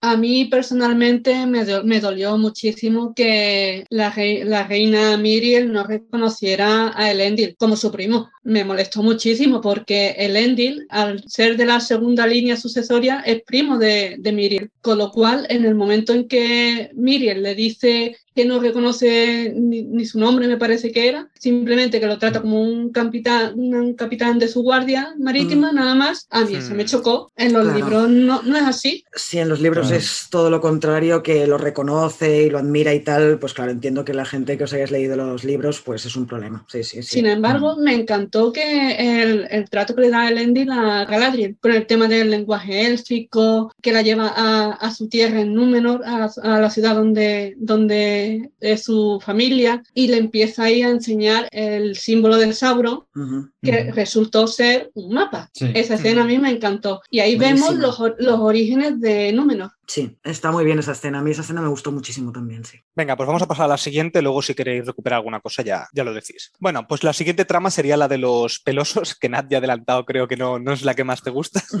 bueno, entonces en esta parte lo que tenemos es que Nori y Poppy encuentran a un extraño hombre que cae del cielo y descubren que está buscando una constelación. Comienza la migración de los pelosos y el extraño ayuda a la familia de Nori para que no se queden atrás. Unos lobos atacan a Nori y a otros pelosos y el extraño los protege con la ayuda de una magia poderosa, pero que también puede ser peligrosa para ellos. Los pelosos llegan a su destino, pero descubren que la explosión del volcán también ha afectado el lugar. Pero el extraño consigue hacer rebrotar las cosechas con su magia antes de dejar a los pelosos. Unas hechiceras buscan al extraño y queman las casas de los pelosos al no colaborar. Un grupo encabezado por Nori va en busca del extraño para advertir. Las hechiceras encuentran al extraño al que consideran su señor Sauron, pero los pelosos se enfrentan a ellas. El extraño se revela como un mago que usa su magia para repeler a las hechiceras. Nori decide acompañar al extraño a un lugar donde se le revelará su misión. Jazz, lo primero que te tengo que preguntar es quién era este, porque no era un mago, ¿no? Este no es un dios o algo así. Por... Es que no, me enteré muy bien. Nos lo explican en el último capítulo quién es, ¿no? A ver, primero está Ilu, Ilúvatar, que es el, creador del, del, mundo, de todo, de todo, del universo. Eh, Ilúvatar, eh, mediante eh, la llama imperecedera, crea a los Ainur, que son mm. cuando ya llegan cierto número de Ainur a Arda, que es el, planeta Tierra, digamos, se le consideran dioses, se le llaman los Valar. Después están los subordinados de los Valar, que son los que tienen menos poder. Y ahí entra este mago en esa categoría, en los subordinados de los dioses, de los Valar. ¿Cómo se llama? ¿Istar? ¿Era? No, Istar, pero es su nombre porque Istar significa mago o sabio, ¿no? No es su nombre. Sí, eh, es digamos un grupo de subordinados de los dioses, los dioses que son los Valar, y se enviaron a la Tierra Media un total de cinco. Dos magos azules, Saruman, Gandalf y Radagast. Mm. Y entonces alguien, alguien, tú ya básicamente cuando digo alguien eres tú. Nosotros no somos alguien. Todos queremos preguntárselo. con, la pregunta esta, porque yo he estado buscando un poco, a mí eh, una cosa que todavía no han explicado demasiado es quién son estas tres mujeres encapuchadas de color, de color blanco, las capuchas y los vestimentos, quiénes son, porque yo lo que he encontrado por ahí es que son la Z, la nómada y la morada. Moradora. Moradora. La morada, la azul y la verde, ¿eh? la moradora, perdón. ¿Se sabe, eh, los libros aparecen, qué es lo que hacen, por qué buscan Sauron? Se sabe que existía en Númenor un culto a Sauron. El problema es que no están en Númenor, con lo cual yo deduzco que son subordinadas de Sauron, con la capacidad de transformarse. Es decir, yo creo que son licántropos que es una especie que está subordinada a Sauron. Pero no saben quién, quién es Sauron realmente. Claro, no saben las ha contratado, Las ha contratado por teléfono. Claro, eh, claro. La cosa es que eh, ellas se enteran, no sabemos cómo, de que Sauron ha vuelto a aparecer y quieren reencontrarse con su jefe, digamos, mm. pero lo confunden con el mago. Claro. vale, a ver, yo quiero preguntarlo. Vale, vale. ¿Quién cree que es el mago? Exacto, coño. A, ver, espera, porque hemos dicho tóxica avanzado que haremos por tramas y luego dedicaremos una parte solo al final, todo lo que sea con Sauron y todo esto, y lo hablaremos después cuando acabemos con todas las tramas, pero con respecto a lo que decías tú, Xavi, todos supongo que imaginamos que la primera vez que aparece este hombre es Gandalf, ¿no? Todos lo imaginamos que era Gandalf, ¿o no? o pensamos como mínimo que era Gandalf. Yo creía que era Gandalf, pero ahora creo que es otro. No, Gandalf no puede ser, por derechos de autor no puede ser Gandalf, eso seguro. no puede ser, sí que puede ser Gandalf. Creo que no, ¿eh? Pero si, tienen los de la New Line Cinema, si, tienen las tres películas. Yo creo que no, ¿eh? Ahora quizá lo estoy liando pardísima. Claro, creo que sé lo que dices, porque el problema es que en el Silmarillion cuentan cosas de la segunda edad. Entonces, si en el Silmarillion hablan de Gandalf en esa época o hablan de algo de eso, creo que no pueden hablar de eso porque si no lo estarían contradiciendo lo del Silmarillion. Creo que va por ahí. Eso, eso, no porque no pueda ser Gandalf, sino que creo que es por algo de, los, de las contradicciones. no, puede ser Gandalf porque no pueden usar. Bueno, ya, pero entonces no pueden, lo que no pueden es entrar en contradicción con las pelis. No pueden crear un nuevo personaje que sea Gandalf sin llamarse Gandalf. ¿Le pueden llamar el mago gris? Como, como en... Mm, es que tampoco, porque lo estarían contradiciendo el origen de Gandalf también. Que Gandalf eh, también es un, es un mago, es un, es un semidios de estos que nos estabas contando tú, ¿no? ¿Jazz? Sí, correcto. Y que encima no llega mediante un meteorito, llega en la tercera edad mediante una embarcación. Pues vale, entonces pues vale. y, una y, una pregunta, ¿cómo llega Saruman? Porque yo creo que es Saruman, este tío. Saruman llega igual, en barco. Lo que no se sabe cómo llegan a la Tierra Media son los magos azules y Radagast. Hostia, como sea Radagast, yo me suicido. ¿eh? Yo también. yo, si no, se, si no se le caga un pájaro en la cabeza y le anida, no me, me enfado. Como y no respiro. Y no respiro. Sí, porque hablando, ahora me salgo un momento de la serie, pero hablando de, de, adaptación, claro, en el Hobbit también adaptaron un pequeño libro, muy, pero bueno, era mucho, se inventaron mucha historia, pero ahí sí que se inventaron lo que quisieron. O sea, para mí eso sí que fue mucho peor de lo que puede ser esta serie. Y te lo quería preguntar, Jazz, ¿a ti te parece al menos que esta serie se preocupa un poco más de lo que era el Hobbit, ¿no? Como adaptación. A ver, nos da ciertas pinceladas que mm, a mí me alegran, pero claro, si, me, si el 90% de los personajes son inventados por la propia Amazon y las pinceladas que me da, por ejemplo, el hecho de que Galadriel vaya a, Númenor y de la embarcación cuando va yendo a Valinor se tira al mar y nade 3.000 kilómetros hacia Númenor, eso yo no, yo no me lo creo, me cuesta creerlo. Hay ciertas cosas de este tipo de, eh, referente al guion que no me lo trago, pero como mm. esencia sí te lo puedo comprar un poco, porque se vuelve un poco. El Hobbit me cabré mucho con el Hobbit. Yo con el Radagast este, lo intento despotricar de él. No, no puede con Radagast, ya a mí me pasó eso, yo, por eso. Perdón, eh, que me he ido de la, me he ido de la serie. Bueno, va, volviendo, vamos a la siguiente trama, luego si queréis me No hemos dicho nada de los pelosos, no hemos dicho nada de los pelosos. Y que vale que a mí no. Bueno, ya, a mí no me gusta la trama de los pelosos, pero no, por eso vamos a dejarlos de lado. Yo no voy a decir nada porque no, no me han interesado absolutamente. Yo, yo ¿Qué te parece los? Los odiaba, los odiaba a muerte. se, puede ser más miserable que dejar atrás a, la gente que va contigo de romería y, y, que al último que se quede, que se quede el cojo que se joda, el cojo que se quede ahí, que se lo coman los lobos. Pero se puede ser más miserable, se puede ser peor persona, peor pueblo. Menos mal que al final se redimen. Y me ha gustado cómo se redime como pueblo y cambian. Y dicen, ahora vamos a ayudar al extraño y uno muere por ello. O sea, bueno, uno, el, jefe. Eh, me mm. gusta eso, pero al principio cuando se iban ahí de migración, yo estaba diciendo, ¿cómo odio a este pueblo? Así que les pase de todo, por favor. Xavi, se supone que el lema de los pelosos es nadie se queda atrás o algo así, ¿no? Sí. Pues con eso lo, digo todo. Sí, pero eso, eso es como en Juego de Tronos, eh, los Lannister siempre pagan sus deudas. Mentira. Totalmente. Eh, las reglas están para romperlas. Por eso los pelosos abandonan a la primera de cambio. Oye, ¿y qué me decís de la, de la canción que canta Poppy? Me parece que, que, es la que la canta. Sí, pues ya no me acuerdo de la canción. Ahora, en Evox estará, en estará sonando la canción, es muy bonita, es muy bonita. A mí se me puso la piel de gallina con la canción, ¿eh? Ahí tengo que reconocer que esa parte de los pelosos me gustó. Me gustó. Lo que pasa es que eh, Nori y Poppy eh, son como un Frodo y Sam eh, descafeinados. ahí está. dilo, dilo de hacendado. Son Frodo y Sam de hacendado. Dilo.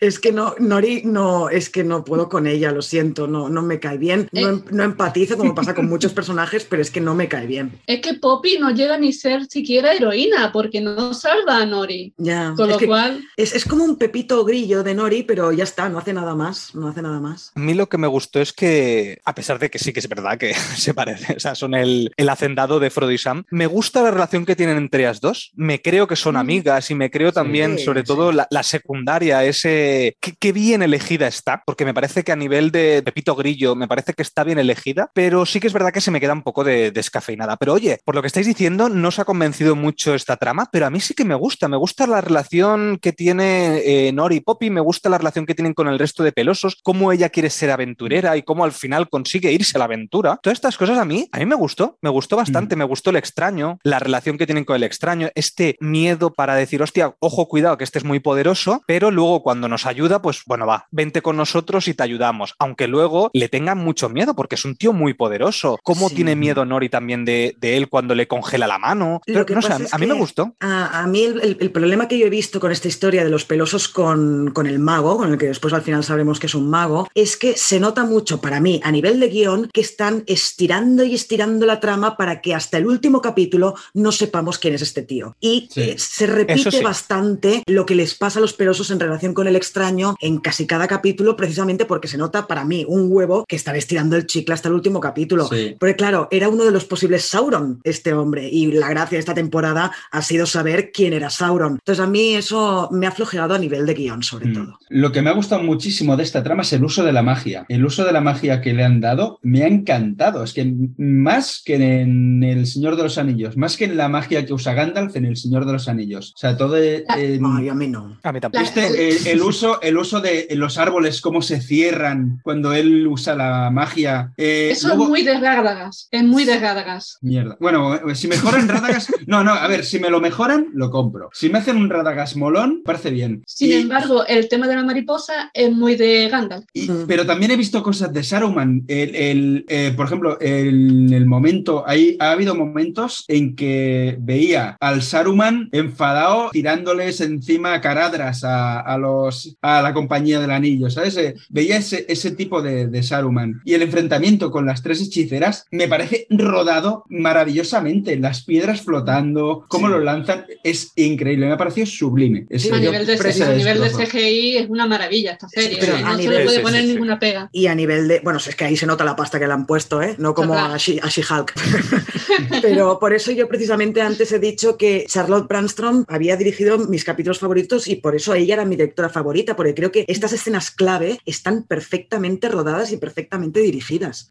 Mira, Xavi, de lo que has dicho, a mí lo que me sucede precisamente es todo lo contrario con la magia. No porque no esté bien rodada, no porque no esté bien utilizada, porque creo que como tú has dicho, está muy bien utilizada el cambio este que, que provoca él con la magia, sino que para mí, Tolkien, lo que yo he leído y he visto en las películas, por ejemplo, me gustaba mucho. Gandalf no utilizaba la magia para encender un fuego o para hacer no sé qué. Gandalf utilizaba la magia como muy muy, muy sutil, muy, muy, muy, muy, muy sutil. No, no hacía grandes cosas con la magia. En cambio, aquí veía que este mago es como que tenía mucha más magia que lo que era Gandalf. Y entonces a mí eso es lo que me saca un poco de la serie, porque no me gusta la fantasía, insisto, y no me gusta la magia. Este tío se está descubriendo también. O sea, es un tío que entendemos que llega y no se acuerda de nada. Entonces, claro, él tiene que empezar a utilizar la magia y tiene que saber hasta dónde es capaz de llegar. Gandalf ya lo sabe. No, no, sí, me parece, coherente. Claro, se no, no, sí, me parece sí, coherente me parece. Insisto que a mí es porque no me gusta la magia, es por eso. Ah, bueno. Claro, claro, es por la sutileza. Gandalf el 50% de las veces era para llamar a las águilas, la magia que tenía. o para hacer explotar eh, fuegos artificiales en esa primera escena de la comunidad del anillo. o para cegar a, a, los, ¿cómo se llaman? A los que vuelan, coño. Joder, qué malo soy para a, los a los voladores. A los voladores estos cuando... Los voladores son los que vuelan. ah, los Nazgûl. Eso, cuando ciega los Nazgûl y de esto. Era muy sutil la magia. Bueno, la siguiente que tenemos es la de Moria, que personalmente a mí es la que me rezuma más El Señor de los Anillos. Lo que tenemos aquí es que Elrond acude al reino de los enanos para solicitar su ayuda en la construcción de una fragua, pero su amigo el príncipe Durin le guarda rencor y su esposa Disa tiene que intervenir. Elrond descubre que los enanos han encontrado Mithril y lo mantienen en secreto. Gil-galad, el líder de los elfos, quiere conseguir el mineral para prolongar la vida de su pueblo. El príncipe Durin intenta ayudar a Elrond al verificar que el Mithril puede curar las tierras de los elfos y descubre un gran yacimiento, pero su padre, el rey, no quiere excavar las montañas y cierra la mina, condenando a los elfos y repudiando a su hijo. El Barlock de Moria se despierta al fondo de la mina, que además el Balrog de Moria es exactamente el mismo que el del Señor de los Anillos. Sí, sí impresionante, sí. Qué bien hecho está el CGI, es que antes lo ha dicho Jazz, pero es que el con CGI por favor, ¿por qué con alas? ¿Le han puesto alas? No han puesto alas. Ah, pues no me fijé. ¿Pero no tenía alas en los Anillos? Yo lo vi clavado. En el Señor de los Anillos tiene alas, pero no debe de tenerlas. Ya, ah, pero es que esto, si no me equivoco, está basado en, un, en unos diseños artísticos que se hicieron no sé cuándo y que le habían puesto alas. Yo entiendo que prefieran seguir eh, con el diseño de producción del Señor de los Anillos y saltarse el libro, ¿eh? yo lo mm, entiendo. Y aparte, desde el mismo, ¿no? Es New Line Cinema, ¿no? Que ha dicho mm. antes. Sí, es una asociación. Y es que es el, y que es el mismo actor el que hace del Balrog. Por eso. de verdad, ¿eh? Está sembrado, ¿eh, Xavi? Había, había pues que ponerle un poco de humor al, al Exacto. Yo soy, el, yo soy el Gimli, el Gimli del, del podcast, dando por saco siempre con las bromas. Y Nat es, Legolas. Eh, oye, una cosa, Jazz, una pregunta que tenía para ti de, de esta trama. A ver. El tema del Mithril, ¿esto salías, sale en, en, los libros o se habla de que esto cure al tema de los elfos o no? Es un tema bastante interesante porque el tema del Mithril sí está implicado con el tema de, de los anillos de poder, pero aquí en la serie lo han querido mezclar con la eh, supervivencia de la raza élfica. Me explico. Sí, porque eh, puedes explicar un poquito lo que nos han contado sobre esto del árbol, que es luz. yo me he perdido. Claro, con todo esto, a ver si nos puedes hacer una introducción así, aprovechándonos de ti. Se sabe, los elfos saben que están en decadencia, pero no llega a esa decadencia hasta la tercera edad, que son mil años después de los acontecimientos que estamos viendo. Actualmente estamos en la segunda edad, con lo cual el apogeo de la raza élfica sigue eh, en todo su esplendor. El problema que pasa que esa, esa mm, decadencia de la raza élfica viene dada por Eru y Lúvatar. ¿Qué quiero decir con esto? Pues que el dios supremo, digamos, el que crea el mundo, hizo a los elfos con la idea de que en su vida o su espíritu, su poder, estuviera ligado a Arda, es decir, a la temporalidad de la Tierra Media. ¿Qué pasa? Que la Tierra Media tiene cuatro edades, hasta donde conocemos. La cuarta edad es después de la de la trilogía del Señor de los Anillos. Y el tema del Mithril, aquí lo que han implicado es que eh, venga a solventar esa decadencia en la segunda edad, ¿vale? Mm, ¿Por qué? Porque los anillos hechos con Mithril lo que hace es perpetuar el espíritu elfo y las ciudades élficas, porque cada anillo élfico tiene ciertas propiedades. Uno de ellos es la de la temporalidad, es decir, la inmortalidad. Mm. Vale. ¿Y cuál se queda, Galadriel? Porque Galadriel se queda uno de los tres. Sí, eh, creo que ella, me, parece, es de ella, creo que es de la temporalidad. Bueno, podría ser. Bueno, y es eso seguro que lo veremos en la segunda temporada, cuál se queda ella. Correcto, sí. Me acuerdo que era blanco, o sea, que se queda el blanco seguro, pero no recuerdo qué es el que significaba. Eh, y me parece mm, muy bonito el tema de la diferenciación de los anillos, cómo lo han forjado, todo eso me parece estupendo. Me encanta, toda, esto ya es un poco el final, ¿eh? ¿Eh? pero bueno, esto todavía no, tiene demasiado, bueno, sí con, tiene que ver con Sauron, pero bueno, podemos hablarlo en esta parte. Es preciosa la escena final cuando están forjando los tres anillos de los elfos. Mm. ¿Cómo era? Tres anillos para los sabios y bellos elfos o algo así, ¿era? Bueno, y la canción del final, eso es una maravilla. Oh, que han hecho la canción con el inicio del Señor de los Anillos. Brutal, brutal. Bueno, es que la banda sonora es brillante. ¿Cómo han sabido imitar la banda sonora que hizo Howard Shore? ¿Cómo han sabido imitarla pero alejándose? Es decir, sin copiar, cosa que en el, por ejemplo, en La Casa del Dragón copiaban la intro, pues aquí no, aquí han trabajado mucho en la banda sonora y se nota que está muy bien todo lo que tiene que ver con el sonido. ¿eh? Pero es que, es que Howard Shore también interviene en esta banda sonora. ¿Ah, junto con, junto, con, junto con Bear McCready eh, está Howard Shore, están los dos en, esta banda sonora. Pero Xavier, Howard Shore solamente ha hecho, digamos, una canción, eh, la principal. El tema, el tema, el tema, inicial, ¿no? Correcto. Bueno, pero, pero ya bastante que es ya. Sí, totalmente. yo creo que está, opino igual que Toxic, creo que la banda sonora es impecable, impecable. Y al menos no han copiado, no han copiado la banda sonora exactamente del Señor de los Anillos como han hecho en Juego de Tronos. Sí, han, han, innovado ahí. Ahí sí que lo han hecho bien. Eso sí. Bueno, y de Elrond, por ejemplo, ¿qué os parece este personaje? ¿Os parece coherente con el que vimos en las películas? Porque a mí me encanta, me encanta el Elrond de, las películas de, Peter Jackson, me parece impresionante. Viva Hugo Webbing, viva Hugo, Webbing. Oh, es que me encanta Hugo Qué gran actor. Y para mí, este que han cogido para la serie no le llega ni a la suela de los zapatos, lo siento ¿Que no? Para mí pues A mí, a mí no le llega a nivel de actuación, pero me parece que coherentemente, me parece que es muy coherente este personaje, la relación y todo. El personaje sí, el personaje está muy bien escrito y es muy coherente con lo que veremos después de Elrond. Es un tío, se supone que es el elfo más sabio, casi, pues, o Galadriel, los dos estarían más o menos ahí, pero el actor, yo es que pensé, es que no, no, no, es que no te pareces ni en el blanco del ojo. Sí, no me, no, no me acaba, no, no sé. A, mí no es por el actor, sino por eh, la forma en que han construido estos elfos, porque, ¿ves? Aquí eh, era lo que me refería. Aquí la magia élfica no existe. O sea, lo que es toda la magia que se nos muestra que hacen los elfos en las películas del Señor de los Anillos, convocando a las aguas para librarse de los Nazgûl, todo esto aquí otra vez vuelven a ser humanos con túnicas y orejas de, pico. Mm, inmortales. vale, sí, inmortales que saben de plantas curativas de, medicina, pero no, no ejercen la, magia. Bueno, y, otra cosa que ahora esto quizá queda muy superficial, pero a ver si me consigo explicar. De hecho, esto, ¿no? Cuando dicen lo de tres anillos para los elfos, los llaman los bellos y sabios elfos. La sabiduría se ve en algunos personajes como el de Elrond, pero hay otros como por ejemplo el Alto Rey. A mí no me parece sabio ese hombre, pero bueno, en fin. Pero también físicamente encuentro que tendrían que haber escogido actores que sobresalgan por su belleza. En el caso del elfo que está con los humanos, eh, ¿cómo se llama? Arondir.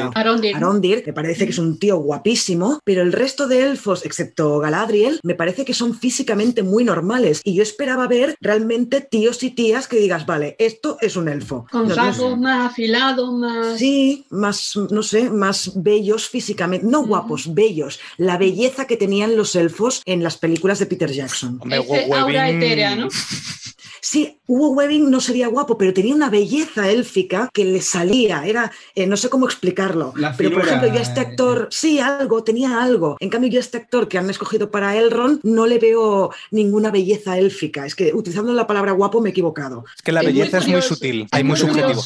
Lo que está comentando Nat, porque en la segunda edad se supone que es la que está protagonizada tanto por Sauron como por los Númenóreanos como por los elfos. Y en esta eh, edad el poder de los elfos era muy superior al de la tercera edad, con lo cual esa belleza etérea, ese eh, poder élfico se tiene que mostrar más. Es donde más esplendor tenía en ese aspecto. Ahora que ya tienen los anillos, seguro que los ponen a todos guapísimos, ya verás. Mm. Les hacen unos tratamientos de belleza. Guapos no, bellos, bellos, bellos. Que me equivoco con la palabra, bellos. Es que tenemos listo muy alto nosotros. Y, es que somos muy guapos nosotros. ¿Y, porque, y, ¿y qué, os parece, qué os parece la relación de Elrond con Durin? Porque a mí es la relación más, más orgánica que tiene en toda la serie. Esa amistad que se ve, esa amistad que el Señor de los Anillos al final hablaba de la amistad que, existía, la comunidad del anillo habla de la amistad. Entonces, estos dos para mí sí que podrían ser una comunidad del anillo, o sea, podrían pertenecer a esta comunidad que existirá miles de años después. Qué bien se, relacionan entre ellos y, esto de lanzarse pullas cuando se enfadan, cuando eh, la, broma esta que le hace Durin de la mesa, de le dice, esta mesa era de mis, era de, de mis antepasados, bueno, no sé, la historia que se inventa y que luego le dice, te lo has inventado todo, ¿no? Sí, sí, me lo he inventado todo. ¿Qué os parecen estos, estos dos? Lo resumo con una sola palabra, colegas. Es que son, son Chandler y Joey. Sí, Durin, sí, sí, y, Durin y Elrond. Es que son, es que me ha, me ha hecho mucha gracia la relación que tienen, pero sobre Y todo... con la mujer. La mujer Disa- es genial, ojito. Disa es ojito. maravillosa. Es, Es maravillosa, es que sí. me encanta Disa. Y la relación que tienen Disa y Durin es que es una dupla. Es que Sí. las decisiones las toman los dos. Es que es el matrimonio perfecto. Es que son una maravilla. Me ¿Qué encanta. Xavi, Una curiosidad sobre Disa. La actriz es cantante y sabe hablar persa. En su Instagram Hostia.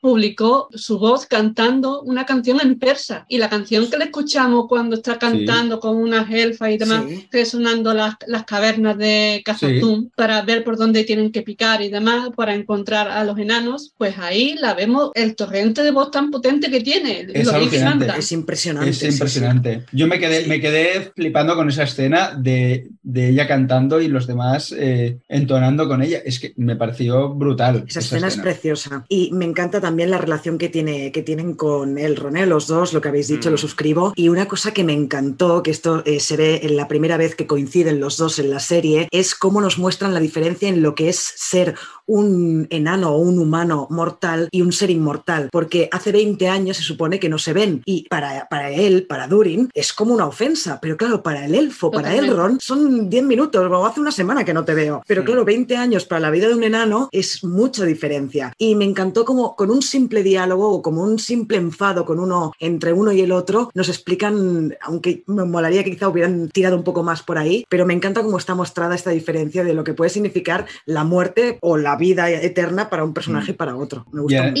Y- además que Elrond sabe que con cinco minutitos que hable a solas con Durin ya vuelve a encarrilarlo. Más o menos, más o menos, porque al final lo con- consigue que lo invite, que conozca a, su- a sus hijos, por ejemplo, y a su, a su mujer. Bueno, a su mujer ya la conocía, creo. Sabe que necesita cinco minutitos con, el, con este que es más orgulloso que todo para ablandarle un poquito el, Sí, porque el además corazón. está, está genial cómo han hecho estos enanos con los mismos eh, caracteres que los de los de las pelis. ¿eh? Para, eh, no sé si estarán en los libros o no, ahora nos explicas ya, pero yo veía a los enanos, a Gimli lo veía, ¿sabes? O sea, los, los estaba viendo ahí, son el mismo tipo de personaje. A mí lo que me, más me gusta de esta trama, principalmente, es lo bien que han tratado los enanos, porque no los ridiculizan. Mm. No. Tienen sus toques de humor, pero eh, no, no los menosprecian. Y es un aspecto que me ha encantado de, de esta trama. Mm. Estoy de acuerdo, porque una de las cosas que yo no, que no me gustó mucho en, en la adaptación del Hobbit, por ejemplo, es el tratamiento que tenían los enanos. Al final los ponían como unos mm, bufones, gruñones eran- eran y poco más. Sí. No tenían una profundidad como a lo mejor tienen esta serie, que a mí por eso los enanos aquí casi que se han convertido en mi raza favorita. Cómo, cómo se relacionan, cómo se cubren entre ellos. No sé, me ha gustado mucho, mucho, mucho eh, la Mm. relación entre, entre ellos. Bueno, y cómo está recreada eh, en, su pleno apogeo, eso es una maravilla. Guau, Cómo guau, han chaval, implementado mediante CGI la parte verde, las cascadas dentro de, de la caverna, es, vamos, Mm. es una virguería verlo. Porque es la misma, es la misma mm, Es Moria, O sea, pero en es- su momento de esplendor. Vale, vale, vale. Porque claro, nosotros la vimos en, en decadencia, bueno, ya de- abandonada, destruida en El Señor de los Anillos, ¿no? Que es cuando van a... Correcto. Que es, bueno, realmente en El Señor de los Anillos, en la comunidad del anillo... eh, Ya vemos que Gi- está, digamos, usurpada por los orcos. Exacto, y, y Gimli dice, vamos a ver a vamos a ver a Durin, ¿no? No, no habla de habla No, de Durin Durin, no. a- ¿No? A, a un pari- un pariente suyo. Sí. Ah, vale, vale, Sí, vale. Porque este es el príncipe Durin cuarto, o sea, hay Durins para, para, para un carro, sí. Durin mucha. Venga, venga, Toxic, fuera. Sí, sí, me voy. no, es que yo, cállate que yo iba, es que yo iba a decir una variedad, una variedad de, de ese chiste, o sea que te he intoxicado, Toxic. Sí, sí, sí, muy mal. Venga, va, pues pasemos al final y eh, lo que tenemos son las diferentes conclusiones de todas las tramas. Tenemos a Galadriel que lleva a Halbrand a Lindon para que sane sus heridas, después de ser atacado en las tierras del sur. Elrond vuelve a Lindon con un pequeño trozo de mithril y piensa en cómo pueden usarlo en su favor. Halbrand le da la idea a Celebrimbor de combinar el mithril con otros elementos para que esa pequeña porción les cunda más. Elrond y Celebrimbor usan la daga que les entrega Galadriel para formar una aleación con el mithril y crear tres anillos de poder para los elfos. Galadriel descubre que Halbrand es en realidad Sauron y este desaparece y llega llega a Mordor. ¡Qué grande! Bueno, ya. Mediante eh, teletransporte, ojo. Sí, eso sí, eso sí, porque ¿a cuántos kilómetros aquí los, viajes, los viajes, madre mía, hay que cogerlo con pinzas. Eso te iba a preguntar, porque las tierras del sur, claro, al ser Mordor y Númenor, están como en la otra punta, ¿no? O sea, están como muy, muy, muy, muy lejos de la Tierra Media. Están en, en, lados opuestos totalmente. Bueno, es, que solo hay que ver que cuando Galadriel lleva a Halbrand, por ejemplo, a donde están los elfos, a Lindon, tarda creo que dice que seis días, a caballo sin parar. Eh, entonces, es a, eh, Heredion, que es donde gobierna Celebrimbor. Sí. Claro. Es que, claro, las distancias en la Tierra Media, en, las adaptaciones, eh, sobre todo de Peter Jackson, eran como muy raras, porque me acuerdo de los Señor Anillos al inicio, todo lo que tardaba Gandalf en ir y volver a, la comarca eran como 20 o 30 años, y ahí parecía que era la noche siguiente. Hmm. O sea, es complicado ¿eh? marcar las distancias en. Pero bueno, igualmente también podemos pensar, perdona ya, es un segundo, también podemos pensar que simplemente, bueno, Sauron ya, Sauron ha tardado X días en llegar a Mordor y simplemente nos han puesto la imagen ahí. Tampoco en ningún momento nos dicen que esté pasando al mismo tiempo de lo que está pasando en, en Lindon. Yo entiendo perfectamente que mm. el tema de las distancias a nivel de guion es muy complicado mm. plasmarlo, con lo cual esa licencia se la podemos conceder. Sí, sí, sí, sí, eso es verdad. Bueno, puedo cagarme ya en lo que no me ha gustado nada de la serie? Venga, va, cuéntanos, Xavi. Sauron, Sauron. Me cago, me cago en cómo han construido el vamos a decir quién es Sauron. Primero, eh, no, es que es que no sé cómo explicarlo. ¿Puede haber mayor conveniencia de guion o peor cosa escrita que el que sea Sauron sea Halbrand cuando no han puesto ninguna puñetera semillita en ningún momento solamente para hacer un plot twist de la hostia? Primero, no, tiene sentido. Bueno, no, Por favor, que, le de, que, le que le vaya a dar casi un pico a Galadriel, siendo Galadriel la, única que mm, ve de lejos venir a Sauron. Yo ahí a mí la, sangre me hervía, la verdad. El, el intento de amorío entre esos dos, es que no lo comprobamos. El intento de amorío, el que aparezca como un náufrago ahí, que parece Gepetto buscando a Pinocho en medio del mar, que no se sabe de dónde ha salido, y se, y se encuentra a Galadriel. Eso es lo único, que no me, lo, único que no me ha gustado de esta parte, de, de, estos dos, es de dónde coño sale esa balsita en medio del mar, por qué está Sauron ahí, por qué salva a Galadriel cuando se supone que debe saber de alguna manera que lo está persiguiendo por todas partes. Eso sí que es un poco, pero bueno, es, eh, digamos que han sustituido un poco, un poco bastante la credibilidad en el guion para darle un mayor efectismo en el final para descubrir quién, era, pero, quién era es, Pero es que es toda la serie y luego se va a buscar trabajo a la forja de Númenor, que le roba la chapita al otro para ser del gremio y luego se pega de hostias con los del pueblo. Ahí es donde nos están dando mm, bastantes pistas, Xavier, de que él es Sauron desde un principio. Exacto. Ahí es fue el único... momento, el único momento que pensé, hostia, Sauron fue ahí. A mí también me pasó lo mismo. cuando vi lo de los herreros es cuando a lo mejor pensé quién era Sauron. Pero una pregunta, ¿a vosotros os importaba quién era Sauron? Porque a mí me daba absolutamente igual. Era como, pues vale, o sea, era como esto de los memes o que se hablaba mucho en internet, pero yo decía, es que me da igual quién sea Sauron. O sea, no me importa yo, yo hubiera preferido que llega de repente un tío con una armadura de la hostia, repartiendo hostia a, todo trapo y decir, hola, soy Sauron. ¿Para qué va a estar escondido? Bueno, sí, puede estar escondido en cualquier lado, pero que tenga que ser alguien ahí metido entre los humanos, que no se sepa En su versión Anata. ¿Versión qué, perdón? Anata, la forma bella de Sauron. Ah, ah vale. Oh, Ana, vale, bonito. Ah, vale. y, y, aparte, y luego, vale, entiendo que nadie, ni los orcos, ni, ni, ni Adar, ni nadie sabe que ese tío es Sauron, porque le clavan ahí la lanza. También, es que, no sé, es que le pasa de todo a este tío. Si es Anatar, como nos ha enseñado Jazz, eh, ahora entiendo que, que, la gente no lo reconozca como Sauron, es totalmente posible. Además, Adar lo odia a Sauron, porque él dice que los abandona. Los abandona y se supone que Adar lo ha intentado matar y de ahí viene todo el conflicto de Halbrand, porque se quiere vengar de, de Adar claro. en un principio. Que a mí Adar me gusta la motivación que tiene, esa motivación de quererle dar una tierra a su pueblo de, de, orcos, a mí eso me, me gustó, me gustó mucho. Ese personaje de Adar me ha gustado mucho, ¿eh? me ha mm. gustado mucho, sí. Y además impone y es de los mm. pocos, bueno, es un elfo, ¿no? Un elfo corrompido, pero no tanto como los orcos, porque si no me equivoco los orcos eran como elfos muy, muy, muy, muy, muy, muy corrompidos, pues estos me, eh, Adar me parece que funciona muy bien en la, en la serie. Mm. Y además, Pues- cómo se cabrea cuando, cuando el anciano le dice a Adar, le dice, porque tú eres, Sa- tú eres Sauron, ¿no? Eh, se le, Hmm. me- le mete una hostia. Ahí ya ves que muy bien no le cae Sauron. Claro, claro.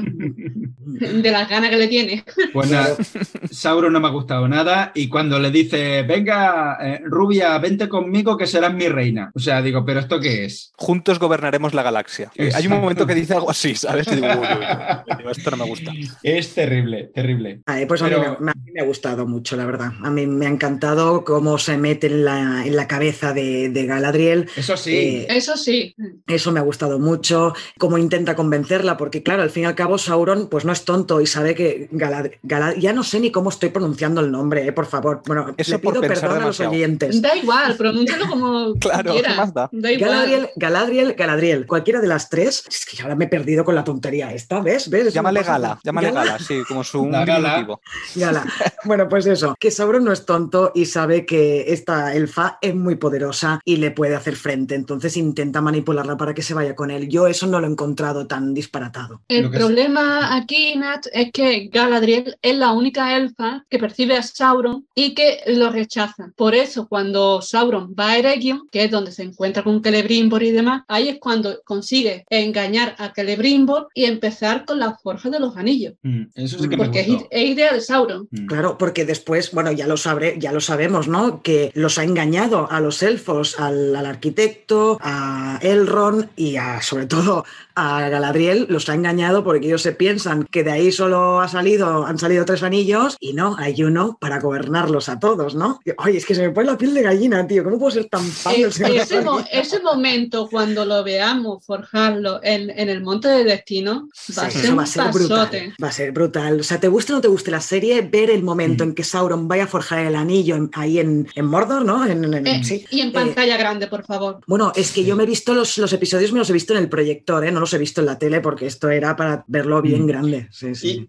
una cosita, un detalle sobre, sobre la intro. Cuando antes de unos meses antes, o seis meses antes o así, de que, de que, bueno, los primeros avances que se vieron, se veía una intro en la que se veía cómo se forjaba eh, un anillo. Y esa intro es alucinante. Además, he visto el making of de cómo lo hicieron, me parece brutal. ¿Por qué huevos no usaron eso como intro de la, de la serie, con lo guapo que estaba? Y no la arenita esta encima del, del bafle de, de la acústica este para hacer las formas. Eso no me gustó nada, esa intro. No me gusta Eh. nada. Ya es normal que no te, no te guste, a mí tampoco me gusta, pero tiene su sentido. Ya, ya entiendo que sí, porque es la formación del, del mundo y de las razas y tal, ¿no? Como he dicho. Es, En las es el canto pero- de, de- Vale. de los, de los Ainur. Claro. Pues a mí me molaba mucho más la otra. Pero bueno, solo un apunte. Hombre, Muy es que si, si se llama The Ring of Power, lo lógico es que en la intro Claro. se vea cómo se van forjando los Mm. anillos. Tiene más Sí. sentido. Mm. Eso Bueno, es- pues no, no, os voy a decir que si queréis ya cerrar, o sea, queréis dar alguna conclusión final, sobre todo tú, Jazz, que, que eres nuestra invitada de honor para este podcast, que seguramente acabarás volviendo para alguna otra serie próxima en el tiempo. Pues en principio, mm, a mí lo que más me, mm, me motiva a seguir con la serie es todo lo que depara esta segunda temporada con la Forja de los Anillos. A mí ya directamente es que mm, me da igual que la trama sea inventada siempre, siempre y cuando el guion sea coherente. Mm. En el momento en que yo vea que el guion me está, mm, no me cuadra, a mí me va, me va a descolocar bastante, la verdad. Y ya dejando al margen el tema de la adaptación, porque ya se Vale. sabe que el tema de adaptación va a adaptar ciertos momentos importantes y el resto se lo van a inventar. Esto Mm. ya tiene que estar más que asumido. Como no te guste, eh, ya no lo verás a las 6 de la mañana, lo verás a las 8, ¿no? No, lo- lo- seguramente lo, lo seguiré viendo a las seis por cabezota. No, hombre, si, si ya no gustándole lo ha seguido viendo. Eh, a ver cuándo nos llega la segunda temporada, porque para 2023 ya han dicho que, que no. 2024. 24, sí, será en, en el 24 y, y, bueno, yo pff, muchísimas ganas de verla. A mí es que me ha encantado, me ha gustado muchísimo. Pero no me importa esperar si lo van a hacer bien. Eso ya te lo digo. Hombre, a Tengo ver, muchas ya- ganas, pero me espero. Si ya saben que son cinco temporadas, entiendo que la mayoría, al menos las grandes tramas, ya están escritas o pensadas como mínimo. Por lo tanto, a mí eso siempre me da una cierta seguridad de que no va a ser en plan, bueno, nos vamos a inventar lo que pasa cuando acabemos la temporada temporada, vemos si tiene, si tiene éxito y sacamos la siguiente. No, ya son cinco, las tienen pensadas y por lo tanto más o menos debería seguir el nivel, mm. incluso mejorarlo. Yo ya como conclusión final decir que mm, a pesar de que como serie no me ha gustado mucho, sí que es verdad que por ejemplo hablando de ella la valoro aún más. Insisto por lo mismo que he dicho antes, la historia creo que está muy bien, toda la parte del diseño artístico es impresionante, la música, todo. Entonces, ¿tengo ganas de ver la segunda temporada? No, no tengo ganas, pero sí que tengo muchas ganas de saber qué pasa la segunda temporada. tengo ganas de que acabe la segunda temporada, incluso saber, vale, pues, ¿qué ha pasado en esta segunda temporada? que alguien te lo explique, ¿no? ¿Y qué, Exacto. ¿qué mago, ¿Qué mago es el extraño? Porque eso lo van a tener que explicar. cosas. Mm. Exacto. Sí, sí. Bueno, chicos, pues lo dejamos aquí. Eh, ya hemos hablado largo y tendido de esta primera temporada de Los Anillos de Poder. Muchas gracias, Jazz, pero muchas, muchas gracias. Porque gracias a ustedes. Cuando, no, no, es que cuando nos escribiste para participar en el podcast de esta serie, no teníamos ni idea de que eras tan fan. Somos así. Te pedimos, creo que un audio para ver si sabías hilar dos palabras y sabías un poco hablar y ya está. Y nada más, venga, para adelante, vente con nosotros. Y ha sido una sorpresa genial que supieras tanto del mundo y del universo de Tolkien. Yo he aprendido un montón y me lo he pasado súper bien. Así que espero que vuelvas para la segunda temporada de, esta serie. Y para otras series, sí, ya algo que se llama algo de los dragones por ahí. algún dragón por ahí. algún dragón por ahí, a ver si quieres volver. De una, de una casita y tal. Sí, una serie que es continuación de otra. Bueno, en fin, pues eso. Y ahora ya me dijo a los oyentes, esperamos que os haya gustado este podcast de los Anillos de Poder. Esperamos que tengáis una feliz semana y nos escuchamos en el próximo podcast. Que vaya muy bien. Adiós, que vaya muy bien. Adiós, adiós. Adiós.